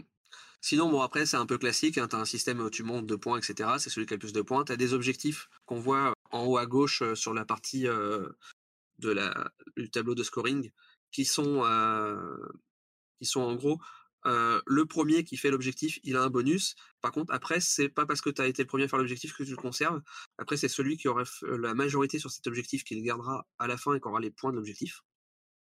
Euh, par exemple, je vais dire une bêtise, mais un objectif, ça peut être euh, qu'il y ait trois euh, tuiles de couleur bleue contiguës. Euh, bah, t'en as fait trois, tu récupères l'objectif, mais si plus tard dans la partie, il y en a un qui en fait quatre et que toi, tu es resté à trois, bah, c'est lui qui va regagner cet objectif-là et c'est lui qui aura les trois points en fait. Mhm. Ok, ok. Et donc, tu as un système de recherche, euh, notamment avec les expériences, mais pas que, hein, une, une track de recherche où tu vas monter. Plus tu montes, plus tu gagneras, tu vas gagner de points de science qui se transforment en points de victoire à la fin. Sauf que cette track, à chaque fin d'année, parce que le jeu se déroule en, trois années, euh, bah, elle est réinitialisée. Ça, c'est pareil aussi, c'est pas commun comme truc que tu réinitialises ta track et que tu dois repartir à chaque fois sur ta piste de recherche. Donc potentiellement, si tu fais pas beaucoup de recherche, tu vas pas marquer, euh, tu vas marquer que un ou deux points à chaque année. euh, alors que bah, si tu te spécialises là-dedans, bah, tu peux aller marquer, je crois, jusqu'à 18 points, il me semble, euh, si tu vas au bout de la piste. Donc ça peut quand même pas mal rapporter de points. Donc c'est pareil, il y a plusieurs orientations de gameplay. Est-ce que je fais de la recherche? Est-ce que je me concentre sur la recherche? Ou est-ce que je me concentre vraiment sur la partie colonie et amélioration de ma colonie? Voilà, tu as deux, euh, t'as vraiment deux pendants et euh, je pense que les deux sont vraiment viables. Et donc voilà, donc ça fait une certaine rejouabilité aussi par rapport à ça. Et pareil euh, sur le fait que tu vas pas utiliser toutes euh, tes tuiles expérience, donc ça, ça va changer les bonus. Par contre, tu utilises toutes les tuiles, les tuiles colonie. Donc quand tu as épuisé le tas de tuiles colonie 1, c'est là où tu passes à l'année 2. Une fois que tu as épuisé toutes les tuiles colonie 2, c'est là où tu passes à l'année 3. Et donc suivant tes achats de colonies, bah, tes années vont aller plus ou moins vite à s'écouler. D'accord. Ça a l'air pas mal, ça me donne bien envie de tester en tout cas. Ah, c'est ah, c'est Drew Wizard Mother. Ok, faut le savoir ça. Ah, Donc, ouais, dit, non, super clair, cool. euh, mais c'est pas plus facile à dire. Ouais. Non, non, le jeu est vraiment super cool. Et puis, bah, du coup, euh, une fois que tu as rangé un peu dans les tote box, en plus, c'est ultra facile à, à ressortir et en mise en place, c'est quand même un, un petit gain de temps aussi. Parce que tu as déjà ton tas de tuiles de niveau 1 qui est fait, de niveau 2, de niveau 3, etc. Voilà. Et pareil, tu as tes petites tote box joueurs où tu as tout ton, tous tes trucs pour les joueurs coup, parce que du coup, en fait, même les tuiles de départ de tes joueurs, en fait, ils sont, ils ont fait une par joueur en fait. Ça, c'était pas obligatoire. Ils ont pu faire toutes les mêmes tuiles, exactement les mêmes pour chaque joueur. Mais euh, c'est euh, chaque joueur a ses tuiles de départ euh, différentes. Alors, par contre, les tag box au début sont pas forcément évidentes à ouvrir. Tac. Voilà. Par exemple, tu vois, si je prends le joueur bleu, en fait, au dos des, le bas des, des trucs sont de couleur bleue en fait. Donc voilà, c'est rangé dans sa Mhm. boîte à lui. Et euh, alors de mémoire, les tuiles des, les tuiles vraiment euh, productrices sont exactement les mêmes en termes de design sur la, par contre sur la face, euh, la face que tu as de visible en jeu. Par contre, les petits cercles, euh, ils sont différents pour chaque joueur. Les, c'est pas les mêmes, voilà, ils ont un peu différencié pour, un- voilà, ça c'est juste esthétique. Et du coup, c'est pareil, toi, tu as tes de box joueurs, donc euh, hop, le joueur il prend sa tech box, il a déjà tout, il peut mettre, faire sa mise en place directe. Donc ça, c'est vraiment cool. Ok, bah, pas mal ça. Pas mal, pas ouais. mal du tout. Ouais, le seul truc que je trouve pas forcément, bon, à part que ça fait une aide de jeu, c'est l'écran que chaque joueur a. Parce que c'est Mhm. derrière, tu es censé planquer tes pions euh, sciences que tu gagnes au fur et à mesure de la partie. Je trouve que c'est un intérêt très limité. Oh, c'est ça pour l'aide de jeu, quoi. Ouais, voilà, c'est cool pour l'aide de jeu, c'est tout. Ok. Et encore, franchement, après, même l'aide de jeu, euh, euh, elle te sert pas énormément non plus, hein, parce que en gros, sur l'aide de jeu, sur le volet gauche, c'est la mise en place de départ. Sur le volet droite, c'est la mise en place des, euh, des astro de l'astronaute que tu mets de base au début de partie, tour suivant l'ordre de jeu. Et il y a vraiment qu'au milieu où, entre guillemets, ça peut te servir. Et euh, c'est pour te rappeler deux, trois points que, enfin, une fois que tu as lu les règles que tu l'as expliqué, tu n'as plus besoin de revenir sur l'aide de jeu, en fait. Genre, ouais. te dire que trois ressources de base, ça fait une ressource évoluée. L'énergie, c'est un joker des ressources de base. Enfin, tu vois, euh, c'est cool, hein, mais au final, enfin, c'est une aide de jeu qui est bien, mais qui sert pas à grand chose parce que c'est tellement simple à retenir les choses que après, des fois, il y en a qui ont besoin de ces, petits rappels quand même pour pouvoir faire de- Ouais, ouais, jouer dans de bonnes conditions. Ok. Eh ben écoute, moi je dis, ça me, ça me tente bien. J'aurais bien aimé le, le tester celui-là. Bah écoute, à l'occasion. Mais personne n'a parlé de chat, donc on va pouvoir enchaîner alors. Yep. Euh, bah, moi, je vais parler du dernier jeu que j'ai pour ce soir. Et donc, ce dernier jeu, pardon, euh, c'est pas du tout Puerto Rico. Non, non, non. C'est Ah, Pyramido. Puerto Rico. Ah, donc de chez, euh, chez Synapse euh, Games. Yep. Euh, Alors, qu'est-ce que t'en as pensé, toi? Alors, J'en ai moi, parlé bah, la dernière je- fois, non? Pyramido, non? on en a parlé euh, du re- au retour de au débrief de PEL. Je crois qu'on en avait parlé. D'accord. Euh, c'est tout, j'en ai pas reparlé, moi? Il me semble pas. Mais euh, je sais que quand on a parlé ce week-end, tu as dit, en gros, c'est un peu comme Kim Domino. Ouais, Alors, ouais, c'est en fait, ça. ouais. c'est pas totalement faux. Ouais, je suis un petit peu d'accord avec toi sur le, le raccourci qui est fait, hein, même si c'est un raccourci assez grossier, on va Ouais, dire. je, pen- je- je pensais on pourrait dire ça. Non, tu es avec moi qui dis que tu n'en as pas parlé. D'accord. Bon, bah écoute. Bah du coup, toi, ça j'aurais dû le mettre dans la liste des jeux à parler, du coup. Et ben, on va pouvoir en parler ensemble comme ça. Ouais. Bah, du coup, Pyramido, euh, comment ça se passe? Tout simplement, là, on voit sur la, sur la mise en place, on va on le zoom. Ah, donc, on voit, on a quatre piles, en fait, de, tuiles que vous mettez de façon totalement aléatoire. Et trois euh, tuiles domino que vous mettez face à vous. Donc, c'est les tuiles qui vont être disponibles, que vous allez devoir choisir. À votre tour, vous prenez l'une de ces tuiles-là et vous la posez donc dans... pour former votre pyramide. Sachant que vous allez faire au départ une structure de 5 cases par 4. Le domino, à chaque fois, représente une case. Une fois que vous avez placé votre domino, si jamais vous ne l'avez pas déjà placé, vous allez devoir poser le marqueur euh, de score en fait de la couleur correspondante. Donc vous avez six couleurs différentes le rouge, le marron, le jaune, le vert, le bleu ciel et le bleu foncé. Et donc vous avez également les six bijoux qui correspondent. Dès que je récupère mon premier domino par exemple, si je devais prendre le bleu et jaune qui est pointé du doigt, c'est mon premier domino, je le place. Je suis obligé de mettre soit mon marqueur jaune, soit mon marqueur bleu. L'intérêt de ces marqueurs, à quoi ça sert? Une fois qu'on a terminé le premier étage de notre pyramide, donc comme j'ai dit, ça fait 5 par 4, on va marquer, on va scorer que les zones sur lesquelles on aura placé un euh, autre marqueur de score. Donc euh, je ne sais plus exactement comment ils appellent ça, mais en gros, donc celle qu'on va scorer à la fin de, de premier étage. Ah.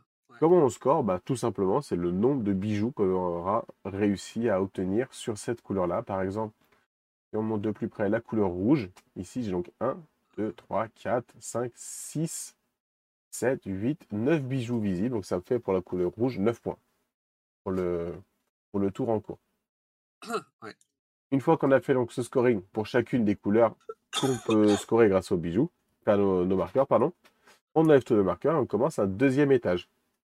Alors, Deuxième, ouais, t'as oublié un truc sur le scoring, c'est qu'on score aussi en bonus la plus petite zone, Euh, ouais, exact. la plus petite zone. La plus, celle qui nous rapporte le moins de points, on la score une deuxième fois, effectivement. C'est ça. Ensuite, bah, deuxième euh, étage, on redémarre, sauf que cette fois-ci, on va faire un étage qui va faire que 4 par 3 en termes de, de, de casse sur les dominos. Parce que comme on le voit ici, les dominos qu'on va mettre par-dessus vont chevaucher en recouvrant en fait. Euh, donc on a des dalles qui sont mises sur chacune des cases, un cadavre, on leur couvre la moitié, en tout cas aussi sur l'angle, pour faire vraiment cette euh, notion de pyramide qui va monter, s'empiler avec les structures qu'on peut connaître. Et le petit truc, bah, c'est qu'en fait, quand on va marquer euh, nos points au deuxième âge, il faut toujours évidemment qu'il y ait les, marqueurs qui soient posés, parce qu'on peut se retrouver très bien à terminer un étage sans avoir pu poser un marqueur. Bah, c'est une couleur qu'on ne marquera pas du tout. Mais tous les, icônes de bijoux qu'on aura laissés visibles le premier étage continuent à marquer s'ils font partie évidemment de la zone. C'est pour ça que tout à l'heure, quand je montrais, bah, le marqueur bijou rouge ici, même si c'est sur le premier étage, il est bien, il touche toujours ma zone rouge qui est là. Il faut vraiment imaginer une vue 2D du dessus, comme celui qui peut être là. Et donc, il va compter dans les, points marqués par ma zone rouge sur le deuxième étage. Troisième étage, bah, à nouveau la même chose. Et enfin, quatrième étage, on va mettre un seul domino. Et donc, on va marquer les points que d'une zone, sauf si, il y a un petit truc qui peut changer. On a, chaque joueur a trois cartes. Donc, c'est un petit peu dommage que ce soit des cartes parce que quand on les utilise, ça fait un vrai décalage.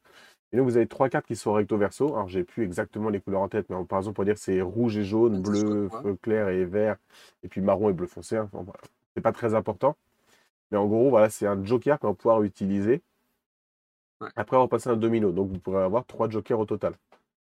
Et en fait, ce joker vous permet de changer la couleur d'une case que vous avez, tout simplement.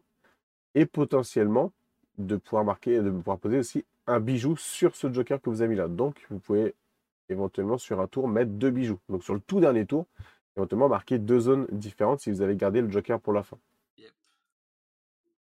Et puis euh, voilà, en gros, tout simplement, en termes de règles, euh, là sur Pyramido, je vous ai tout dit. Donc du King Domino, parce que vous allez devoir faire un choix de tuiles, que vous allez pouvoir associer les couleurs si elles se, qui se touchent, mmh. elles n'ont aucun rapport entre elles, c'est pas grave du tout. Vraiment agencer comme vous voulez. Par contre, ce qu'il va falloir faire, c'est essayer d'optimiser les zones et surtout prévoir déjà la construction des étages suivants en mettant par exemple les bijoux sur l'extérieur.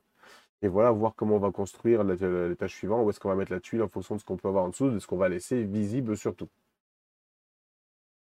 Euh, je pense que j'ai rien oublié. Là, en gros, que tu m'arrêtes si j'oublie des, choses. Euh, non, pour moi, tu as tout dit. Juste, je comprends pas pour... juste, euh, pourquoi tu, tu voulais pas que ce soit des, enfin, un petit carton, des jokers? Alors en fait, c'est très bien quand tu mets en tant que joker, mais si jamais tu construis mal ta pyramide, tu fais un trou, tu mets ça et du coup tu te retrouves avec un vrai ah décalage de hauteur. Donc tu vois, oui, oui, d'accord, je comprends. Normal pour les jokers, mais que ça fait ah! un truc euh, remarque oui, quelque part t'as raté. Hein. Comme, ouais, comme on n'a pas eu le cas du trou, euh, ouais. C'est ça. Euh, non, euh, ouais. Non, bah, alors par contre, tu vois, le truc c'est que moi au début, le premier étage qu'on a fait, je pense que tout le monde, s'il qui ne le sait pas, fait pareil. C'est que tu tentes d'avoir toutes les couleurs en fait. Ouais, ouais, bah oui. Alors qu'en fait, faut pas. Clairement. ça dépend clairement en fonction des choix que tu as. Si tu peux sélectionner, tu pars par exemple sur trois ou quatre couleurs, tu auras plus de points et ta plus petite couleur, enfin, quand tu vas la doubler, entre guillemets, tu auras plus de points. Bah, étant donné que tu n'as pas de malus à ne pas avoir une couleur, tu n'as pas d'intérêt parce qu'en fait, si tu joues toutes les couleurs, forcément, tu vas réduire ta plus petite zone va être plus petite. Oui, ouais, ouais. Et donc ta zone, petite zone que tu doubles va être moins intéressante. Après, c'est en fonction, t'adapter en fonction de ce que te laisse l'adversaire. Parce que ce que j'ai pas dit, mais du coup, je me suis fait avoir sur le premier étage. Et après, je fais OK, allez. Donc après, les étages suivants, bon, le dernier, tu joues plus qu'à deux couleurs, quoi, mais. Euh, mmh. euh, enfin, avec le Joker, si tu l'as. Mais les étages d'après, je crois que j'ai tourné à trois couleurs maxi. Ouais, donc ça peut quand même être une stratégie euh, pour te limiter, ouais. Alors après, voilà. Après, justement, après, la stratégie d'autre, c'est de faire en sorte que tu es obligé à, potentiellement à, faire que tu plus que trois couleurs. Mais. Oui, oui voilà, ce que j'ai pas dit là, c'est que si on prend donc là, c'est pointé du doigt la bleue et la jaune, je la place. Après, pour mes adversaires, je vais donc choisir l'une des dominos des carrières juste au-dessus, donc soit de cette carrière-là, soit de celle-là. Donc on choisit ce qu'on va laisser aux adversaires. Donc il y a une petite notion comme ça à prendre en compte. Moi perso, je l'ai trouvé bien, sans plus, clairement. C'est pas un jeu que ah. je sortirais énormément, mais ça fonctionne. Ah c'est pas si mal que ça. C'est un bon jeu familial. Je trouve qu'il est mieux que King Domino. Euh, pour le coup. Donc, euh, King Domino, ça a été survendu, Asdor, etc., machin et autres, donc pas de raison, quoi, là. Mmh Parce que, enfin, pour moi, en gros, c'est vraiment un King Domino en 3D amélioré, quoi. Ouais, je honnêtement, je saurais pas dire lequel je préfère des deux. J'ai trouvé que ça marche, mais j'ai pas été transcendé non plus. Puis en plus, il est sur le thème de l'Égypte. ça peut faire la différence pour certains. Donc voilà, rien de plus à dire euh, sur celui-là. Ouais. Et du coup, à toi Alors, tu nous as pas parlé, donc c'était euh, Pass of Civilization que tu veux nous parler. Yep. Pass of Civilization. Euh, tac. Grosse boîte, ça aussi. Ouais, et lui aussi, il a l'air pas mal. Il me bien envie aussi, en tout cas. Alors, il y a une polémique sur lui. J'avoue que j'ai pas été vérifié et autres, voilà, mais passera sur ça. Sur le côté, a priori, il n'y a pas vraiment d'illustrateur. c'est une IA qui a fait toutes les illustrations.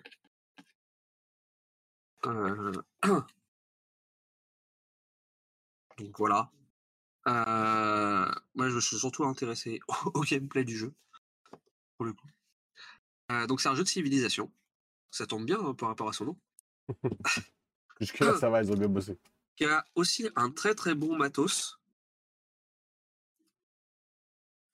Avec un truc qui est pas mal. En fait, alors, c'est bien, mais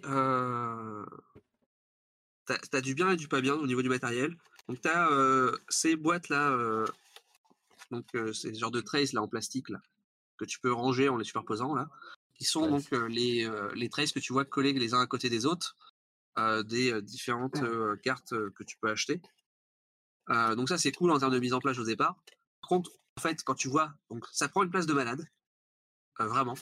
on a eu du mal à faire tirer ça sur, sur une table basse classique Ikea. en fait, c'est qu'un, c'est, je vais exagérer, mais c'est 10% de ton placement ce truc-là. Donc en fait, c'est bien, c'est cool, heureusement que c'est là, mais ça reste quand même très lourd en termes de mise en place. j'ai pas trouvé ça oufissime les, ce que tu vois en fond là, t'as les petits. T'as les sortes de petits chevaliers en bois là comme ça là. Mmh ici que tu que tu mets, que tu places et que tu mets les petites cartes dessus, donc qui permet de voir un peu ce qui va arriver pour les au fil des, des différentes saisons.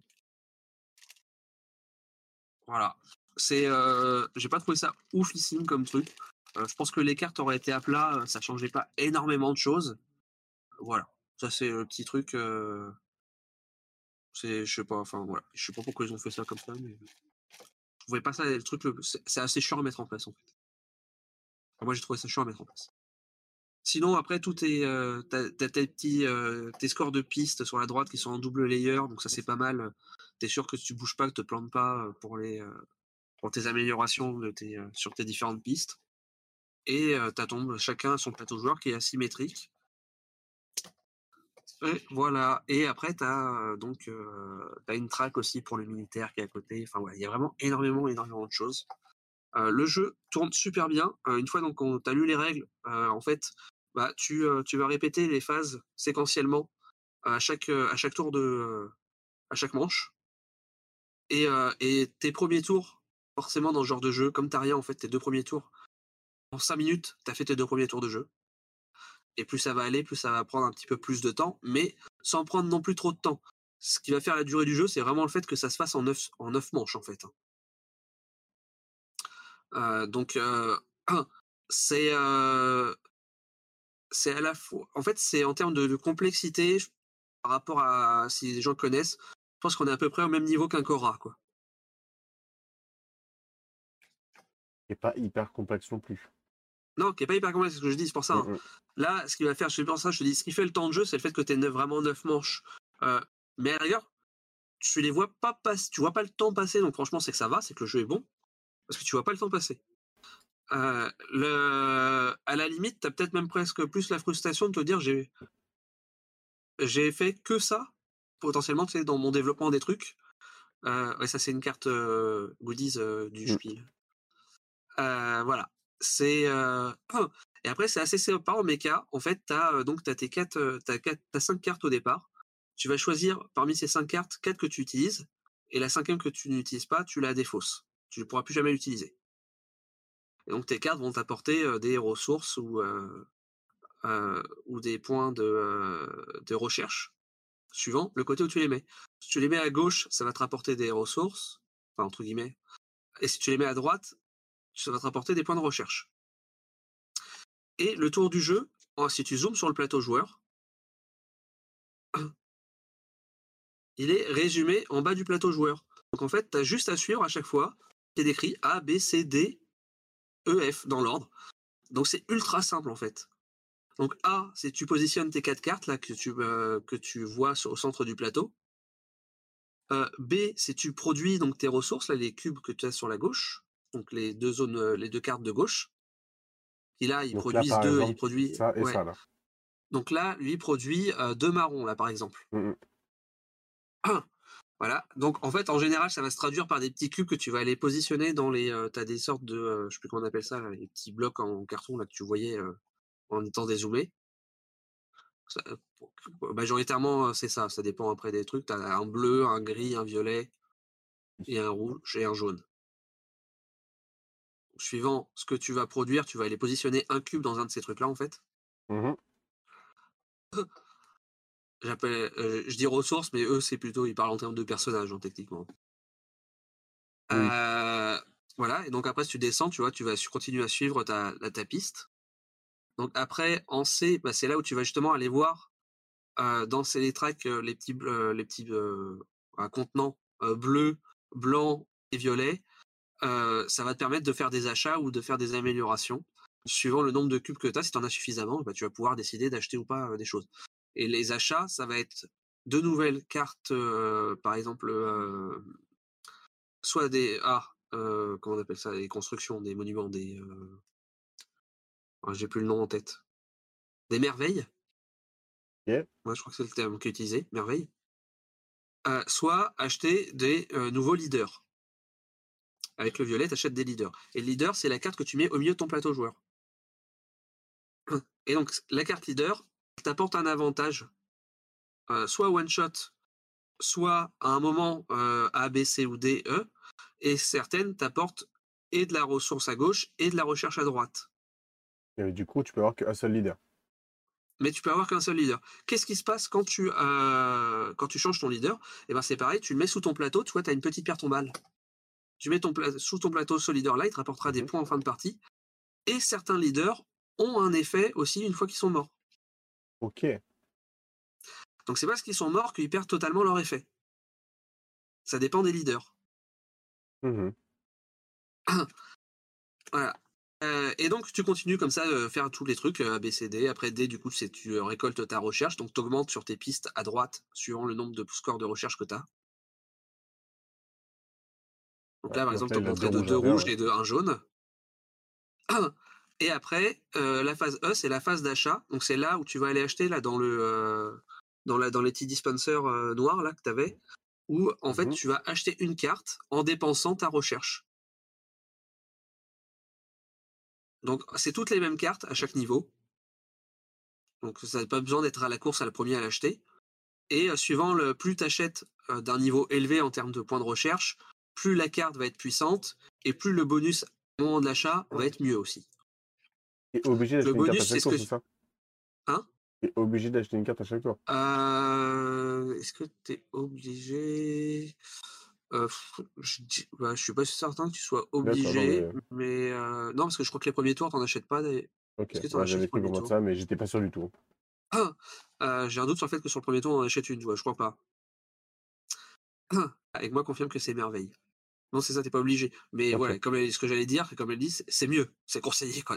Ouais, Tu peux ça améliore mieux. forcément tes productions, les tours d'après, Après, etc. Donc tu vas faut. pas forcément acheter celle que tu veux tout de suite en te disant, elle, je veux vraiment aller taper, euh, genre le score max, aller taper Ouais. celle de quatrième niveau, et je vais en prendre une autre un peu moins bien en attendant. Voilà, Mhm. Sachant qu'elles sont asymétriques aussi. Donc en fait, euh, par exemple, si tu achètes une verte, Ouais. merci, euh, Merci, pour le follow. Si tu achètes une, euh, une verte, eh ben, elle va produire des ressources plutôt ou de la recherche plutôt de couleur, je vais dire une bêtise, j'ai plus en tête comme ça, mais plutôt rouge euh, pour la recherche et euh, peut-être ou et orange, tu vois. Et voilà. Et donc en fait, de toute façon, tu vas besoin d'avoir d'aller prendre une couleur pour pouvoir développer une autre couleur en fait. Ouais. Donc toi, le rouge c'est le militaire, le bleu c'est la science, euh, le vert c'est la population. et après le orange et le marron, j'ai plus en tête exactement ce que c'est. Et voilà. Donc tu as une thématique à un près par couleur. Et sur la tranche donc de chaque bord, là, ce que tu vois sur les tranches, euh, le- l'espèce de petit triangle qui est surélevé euh, de chaque euh, petit truc, Mhm. c'est le bonus que tu as en achetant cette, euh, la carte du niveau en fait. Ok. Donc voilà.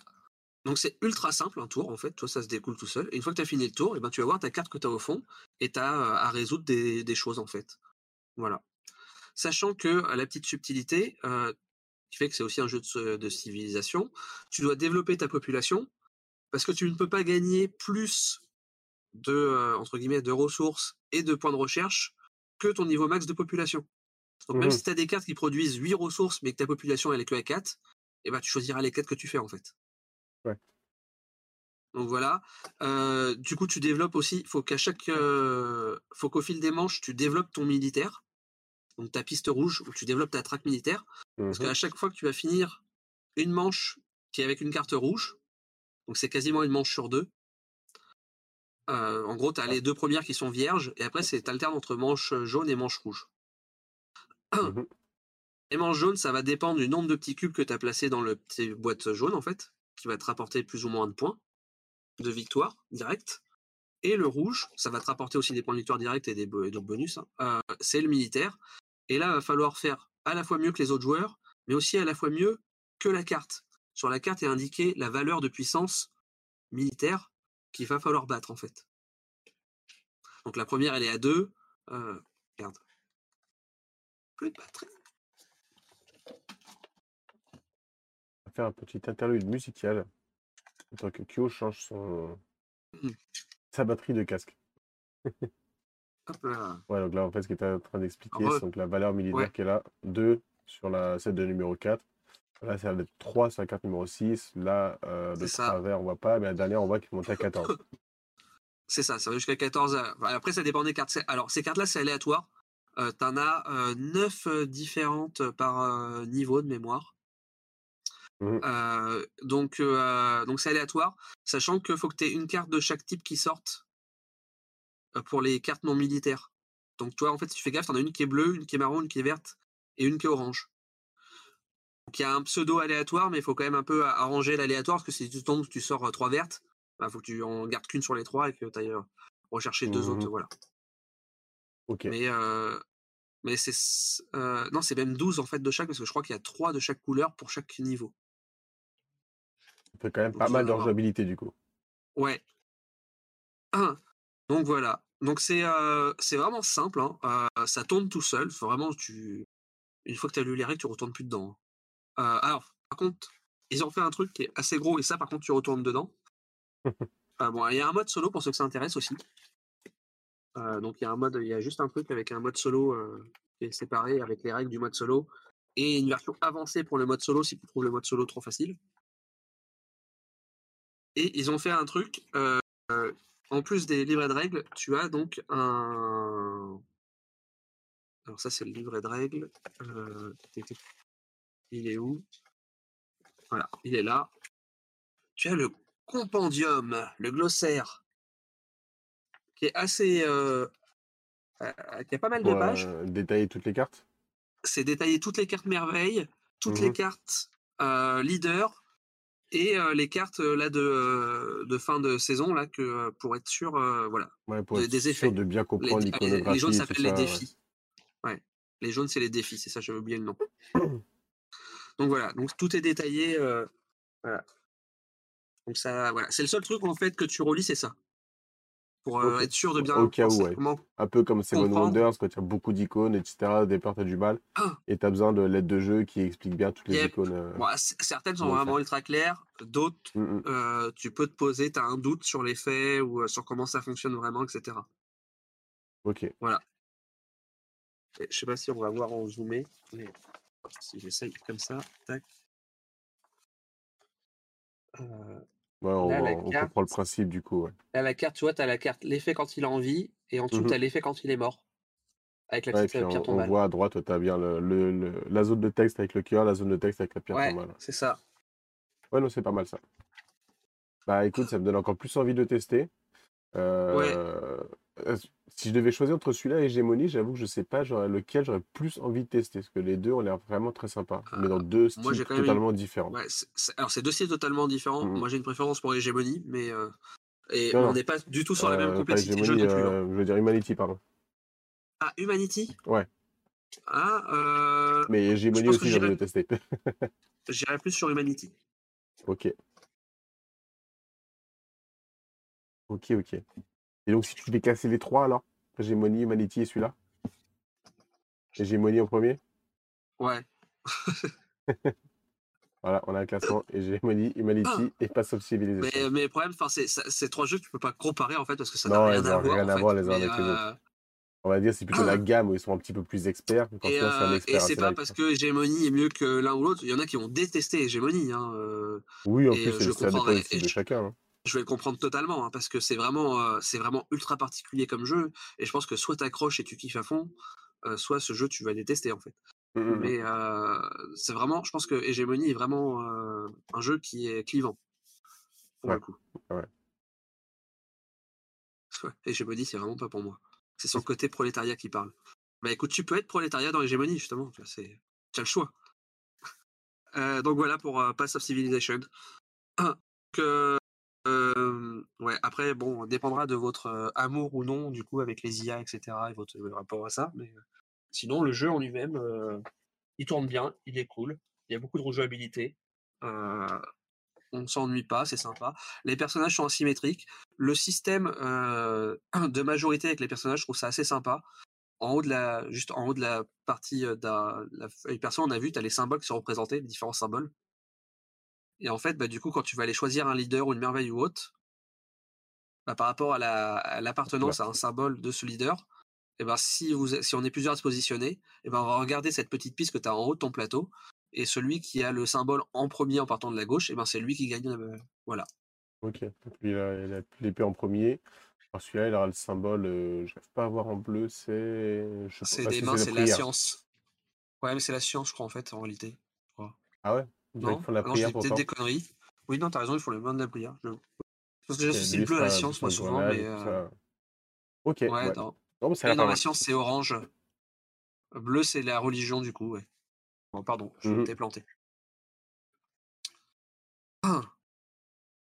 Voilà, voilà. Ouais. Bon, j'ai pas, on n'a pas expliqué toutes les règles et tout ça, hein, mais Non, ouais, c'est pas non plus le but, ce serait beaucoup trop long, voilà. sinon, euh, on perdrait Ah. beaucoup trop de monde en cours de route. Et c'est pas l'objectif, c'est plutôt de Ouais, voilà. donner Par contre, c'est. ouais.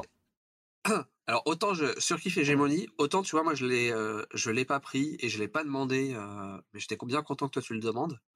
Euh, parce que c'est un jeu que j'adore, mais alors même s'il y a possibilité de jouer à deux ou trois, pour moi ce jeu est vraiment fait pour être joué à 4. Et pour aller trouver quatre personnes qui veulent se taper une partie de jeu de 4 heures, bah c'est pas tous les jours. Ouais, bah ouais, clairement. Donc voilà, c'est le gros défaut de ce jeu-là, en fait, c'est ça, quoi. Mais euh, Après, j'espère que si tu as des joueurs réguliers qui rejouent, tu peux diminuer la durée des parties, mais ouais, 4 heures, c'est.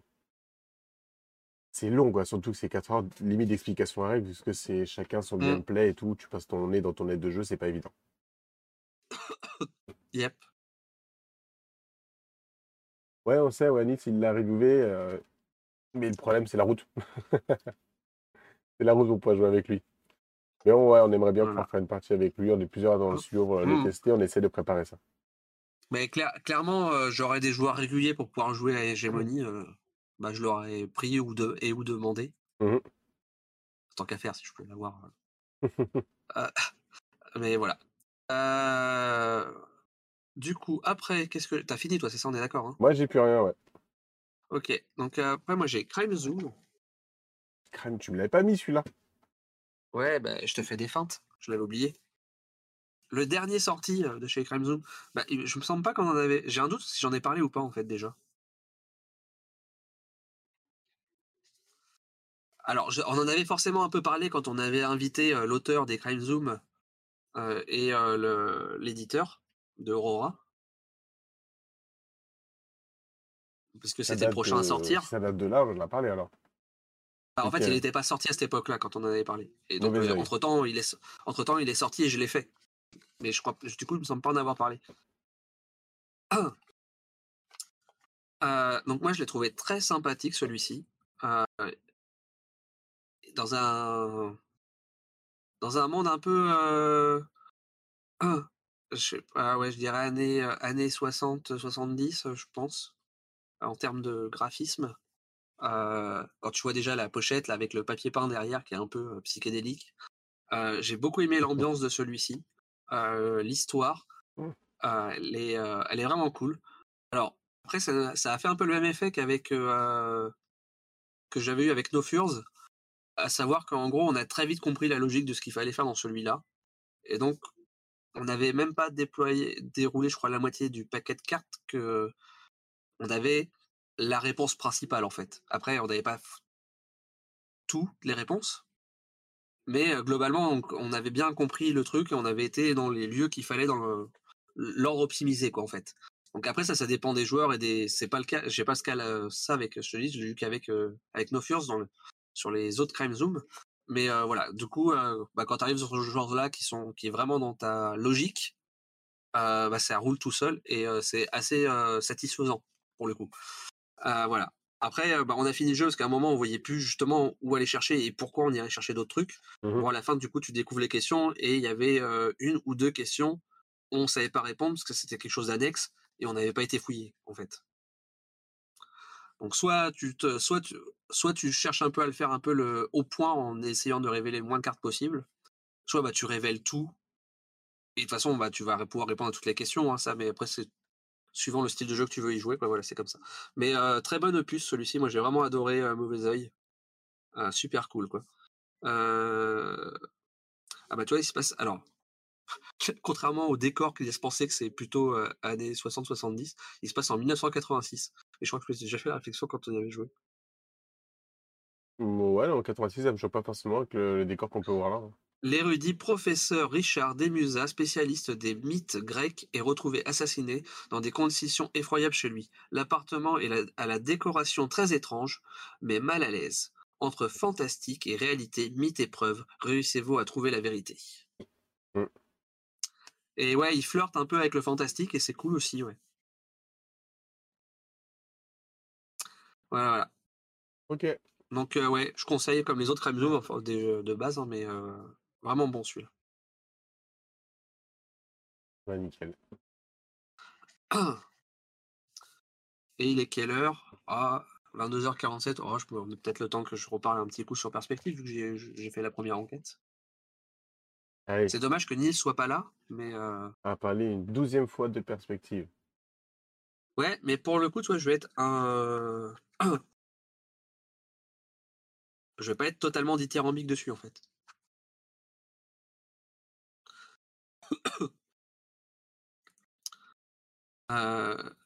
Perspective, c'est un jeu d'enquête euh, entre asymétrique, puisqu'en fait, on va les informations vont être réparties entre les joueurs et donc, chaque joueur va avoir des informations que les autres n'auront pas. Alors, autant j'ai trouvé ça ultra cool le, le, tuto pour apprendre avec la boîte de jeu. autant donc le truc est réparti en trois actes. Et après, tu as un quatrième acte global où tout le monde voit toutes les cartes. et ben en fait, sur la première partie, le truc est cool. Hein, J'aime bien le principe j'ai pas fait les deux autres, euh, les deux autres enquêtes. Donc c'est vraiment un premier avis par rapport à cette première enquête. J'ai trouvé ça euh, presque trop simple en fait. Attends deux petites secondes parce que là on a Willow qui arrive avec 28 ah, personnes. Merci, bienvenue. merci beaucoup merci pour, le raid. et bienvenue à tous ceux qui nous ah rejoignent. tu vois, tu vois on, a bien fait de pas arrêter du coup. on est en train de terminer notre émission du coup sur l'actu des jeux qu'on a pu tester ces derniers temps. Euh, voilà, donc on a parlé de Évacuation, de la guerre de l'anneau, euh, le jeu de cartes, de Humanity, de 1902. Là, actuellement, c'est Perspective. On a fait Pass of Civilization, Challengers, Beach Cup, Dungeonology, Pyramido, Marvel Remix et Azul Mini. Voilà, et donc là, on était sur Perspective. bienvenue à tous. Bonsoir, installez-vous bien. Bienvenue, bienvenue. Euh, et donc je disais, pour moi, hein, après moi, c'est, euh, je fais beaucoup de jeux d'enquête et autres, donc euh, c'est peut-être pas forcément quelqu'un pour qui, pour qui c'est la première type dans le, dans le style, le premier jeu qu'il fait. Hein. Mais j'ai trouvé cette première enquête relativement simple. et surtout, en fait, tu as une répartition des cartes où tu vas donner, tu dois faire comme une distribution de cartes, en fait, en donne un tour de rôle, en fait. Et c'est censé être fait de telle manière que tu puisses pas, à toi tout seul, normalement, résoudre une étape. Mmh la partie 1, c'était le cas. La partie 2, toutes les cartes que j'avais, et eh ben en fait, j'ai su répondre à quasiment toutes les questions. Et j'avais en gros, enfin la question principale, j'ai su la résoudre direct seulement moi avec mes cartes. Donc là, je me dis, il y a un problème en fait dans la répartition des cartes quand tu joues que à deux. Ouais, t'as beaucoup de cartes après. Trop Et pareil, l'étape 3, bah là, c'était l'autre, c'était l'autre personne avec qui j'ai joué, qui elle avait la réponse principale, qui avait euh, toutes les, qui pouvait résoudre la réponse principale avec. Après, tu as des, questions secondaires où là, il a fallu mixer légèrement entre nous deux. Hein. Mais la question principale, du coup, et ça, j'ai trouvé ça vraiment dommage. Ok, ouais. Et t'as déconseillé à deux joueurs dans ces cas-là, alors? T'es plutôt 3-4 joueurs? Bah, du coup, ouais, après, enfin voilà, ça reste cool, hein, mais j'ai trouvé ça dommage que, que cette répartition qui est censée être faite propre, eh ben, elle est pas été bien faite sur les manches 2 et 3. Du coup, effectivement, si tu joues à 3 ou 4, tu n'auras pas ce problème-là. Mais, euh... mais voilà. Donc voilà. Parce qu'on avait été, euh, enfin, Nils avait été plutôt dithyrambique sur le, sur le jeu. Ouais, mais du coup, J'ai- bien aimé et j'ai- 3 ou j'ai- 4, je crois, justement, lui. Ouais. Moi, j'ai bien aimé. Euh, je crois qu'il en avait fait un à 3 ou 4 et un à 2. Je crois qu'il avait fait Mhm. les deux trucs. Euh, mais voilà, juste euh, un petit bémol sur le sur cette première enquête. Ok. Bon, du coup, on a fait le tour, là. hein. Est-ce que tu en avais d'autres à rajouter de ton côté, toi? Euh, bah, non, ça fait déjà pas mal. Hein. 1, 2, 3, fait déjà 4, pas mal, 5, ouais. 6, 7, 8. euh, Ça On fait est 8, à là. 14 jeux ce soir au total, donc effectivement, ça fait pas mal. 8 ou 9. Un 9 avec Pyramido euh, si on compte à 2. Mhm. Donc euh, voilà. Ouais, J'essaye de donner un petit peu un coup de boost là en ce moment sur les, sur les tests de jeu, parce que j'en ai pas mal à rattraper. Donc euh, bah du coup, euh, bon bah désolé euh, à Willow et Oli et à ses viewers qui viennent d'arriver, mais vous arrivez sur la fin. Donc à moins que vous ayez des questions, etc. Et comme ça, on le partira encore plus nombreux sur notre prochain raid. Donc, Ouais, la prochaine personne sera encore plus contente de nous revoir. Et euh, ça, on va pas faire traîner inutilement le, le live non plus. Ça n'a pas grand intérêt. Mhm. Effectivement. Donc voilà. Donc euh, bah, en tout cas, merci à vous, merci au chat euh, qui a beaucoup, encore une fois, beaucoup interagi, euh, même si on n'a pas toujours tout, tout suivi à fond, hein, c'est pas forcément évident. Et puis bah, du coup, pour toi qui nous regarde sur YouTube, bah, déjà merci d'être avoir regardé jusqu'au bout. Et euh, n'oublie pas euh, la cloche, t'abonner, euh, le pouce vers le haut, les commentaires. Voilà, si tu as pu jouer à un certain de ces jeux, si tu as testé, etc., donne-nous ton avis. Euh, dis-nous ce que t'en penses. Voilà, voilà. Et puis bah à la prochaine, à dans deux semaines. Salut Ciao tout le monde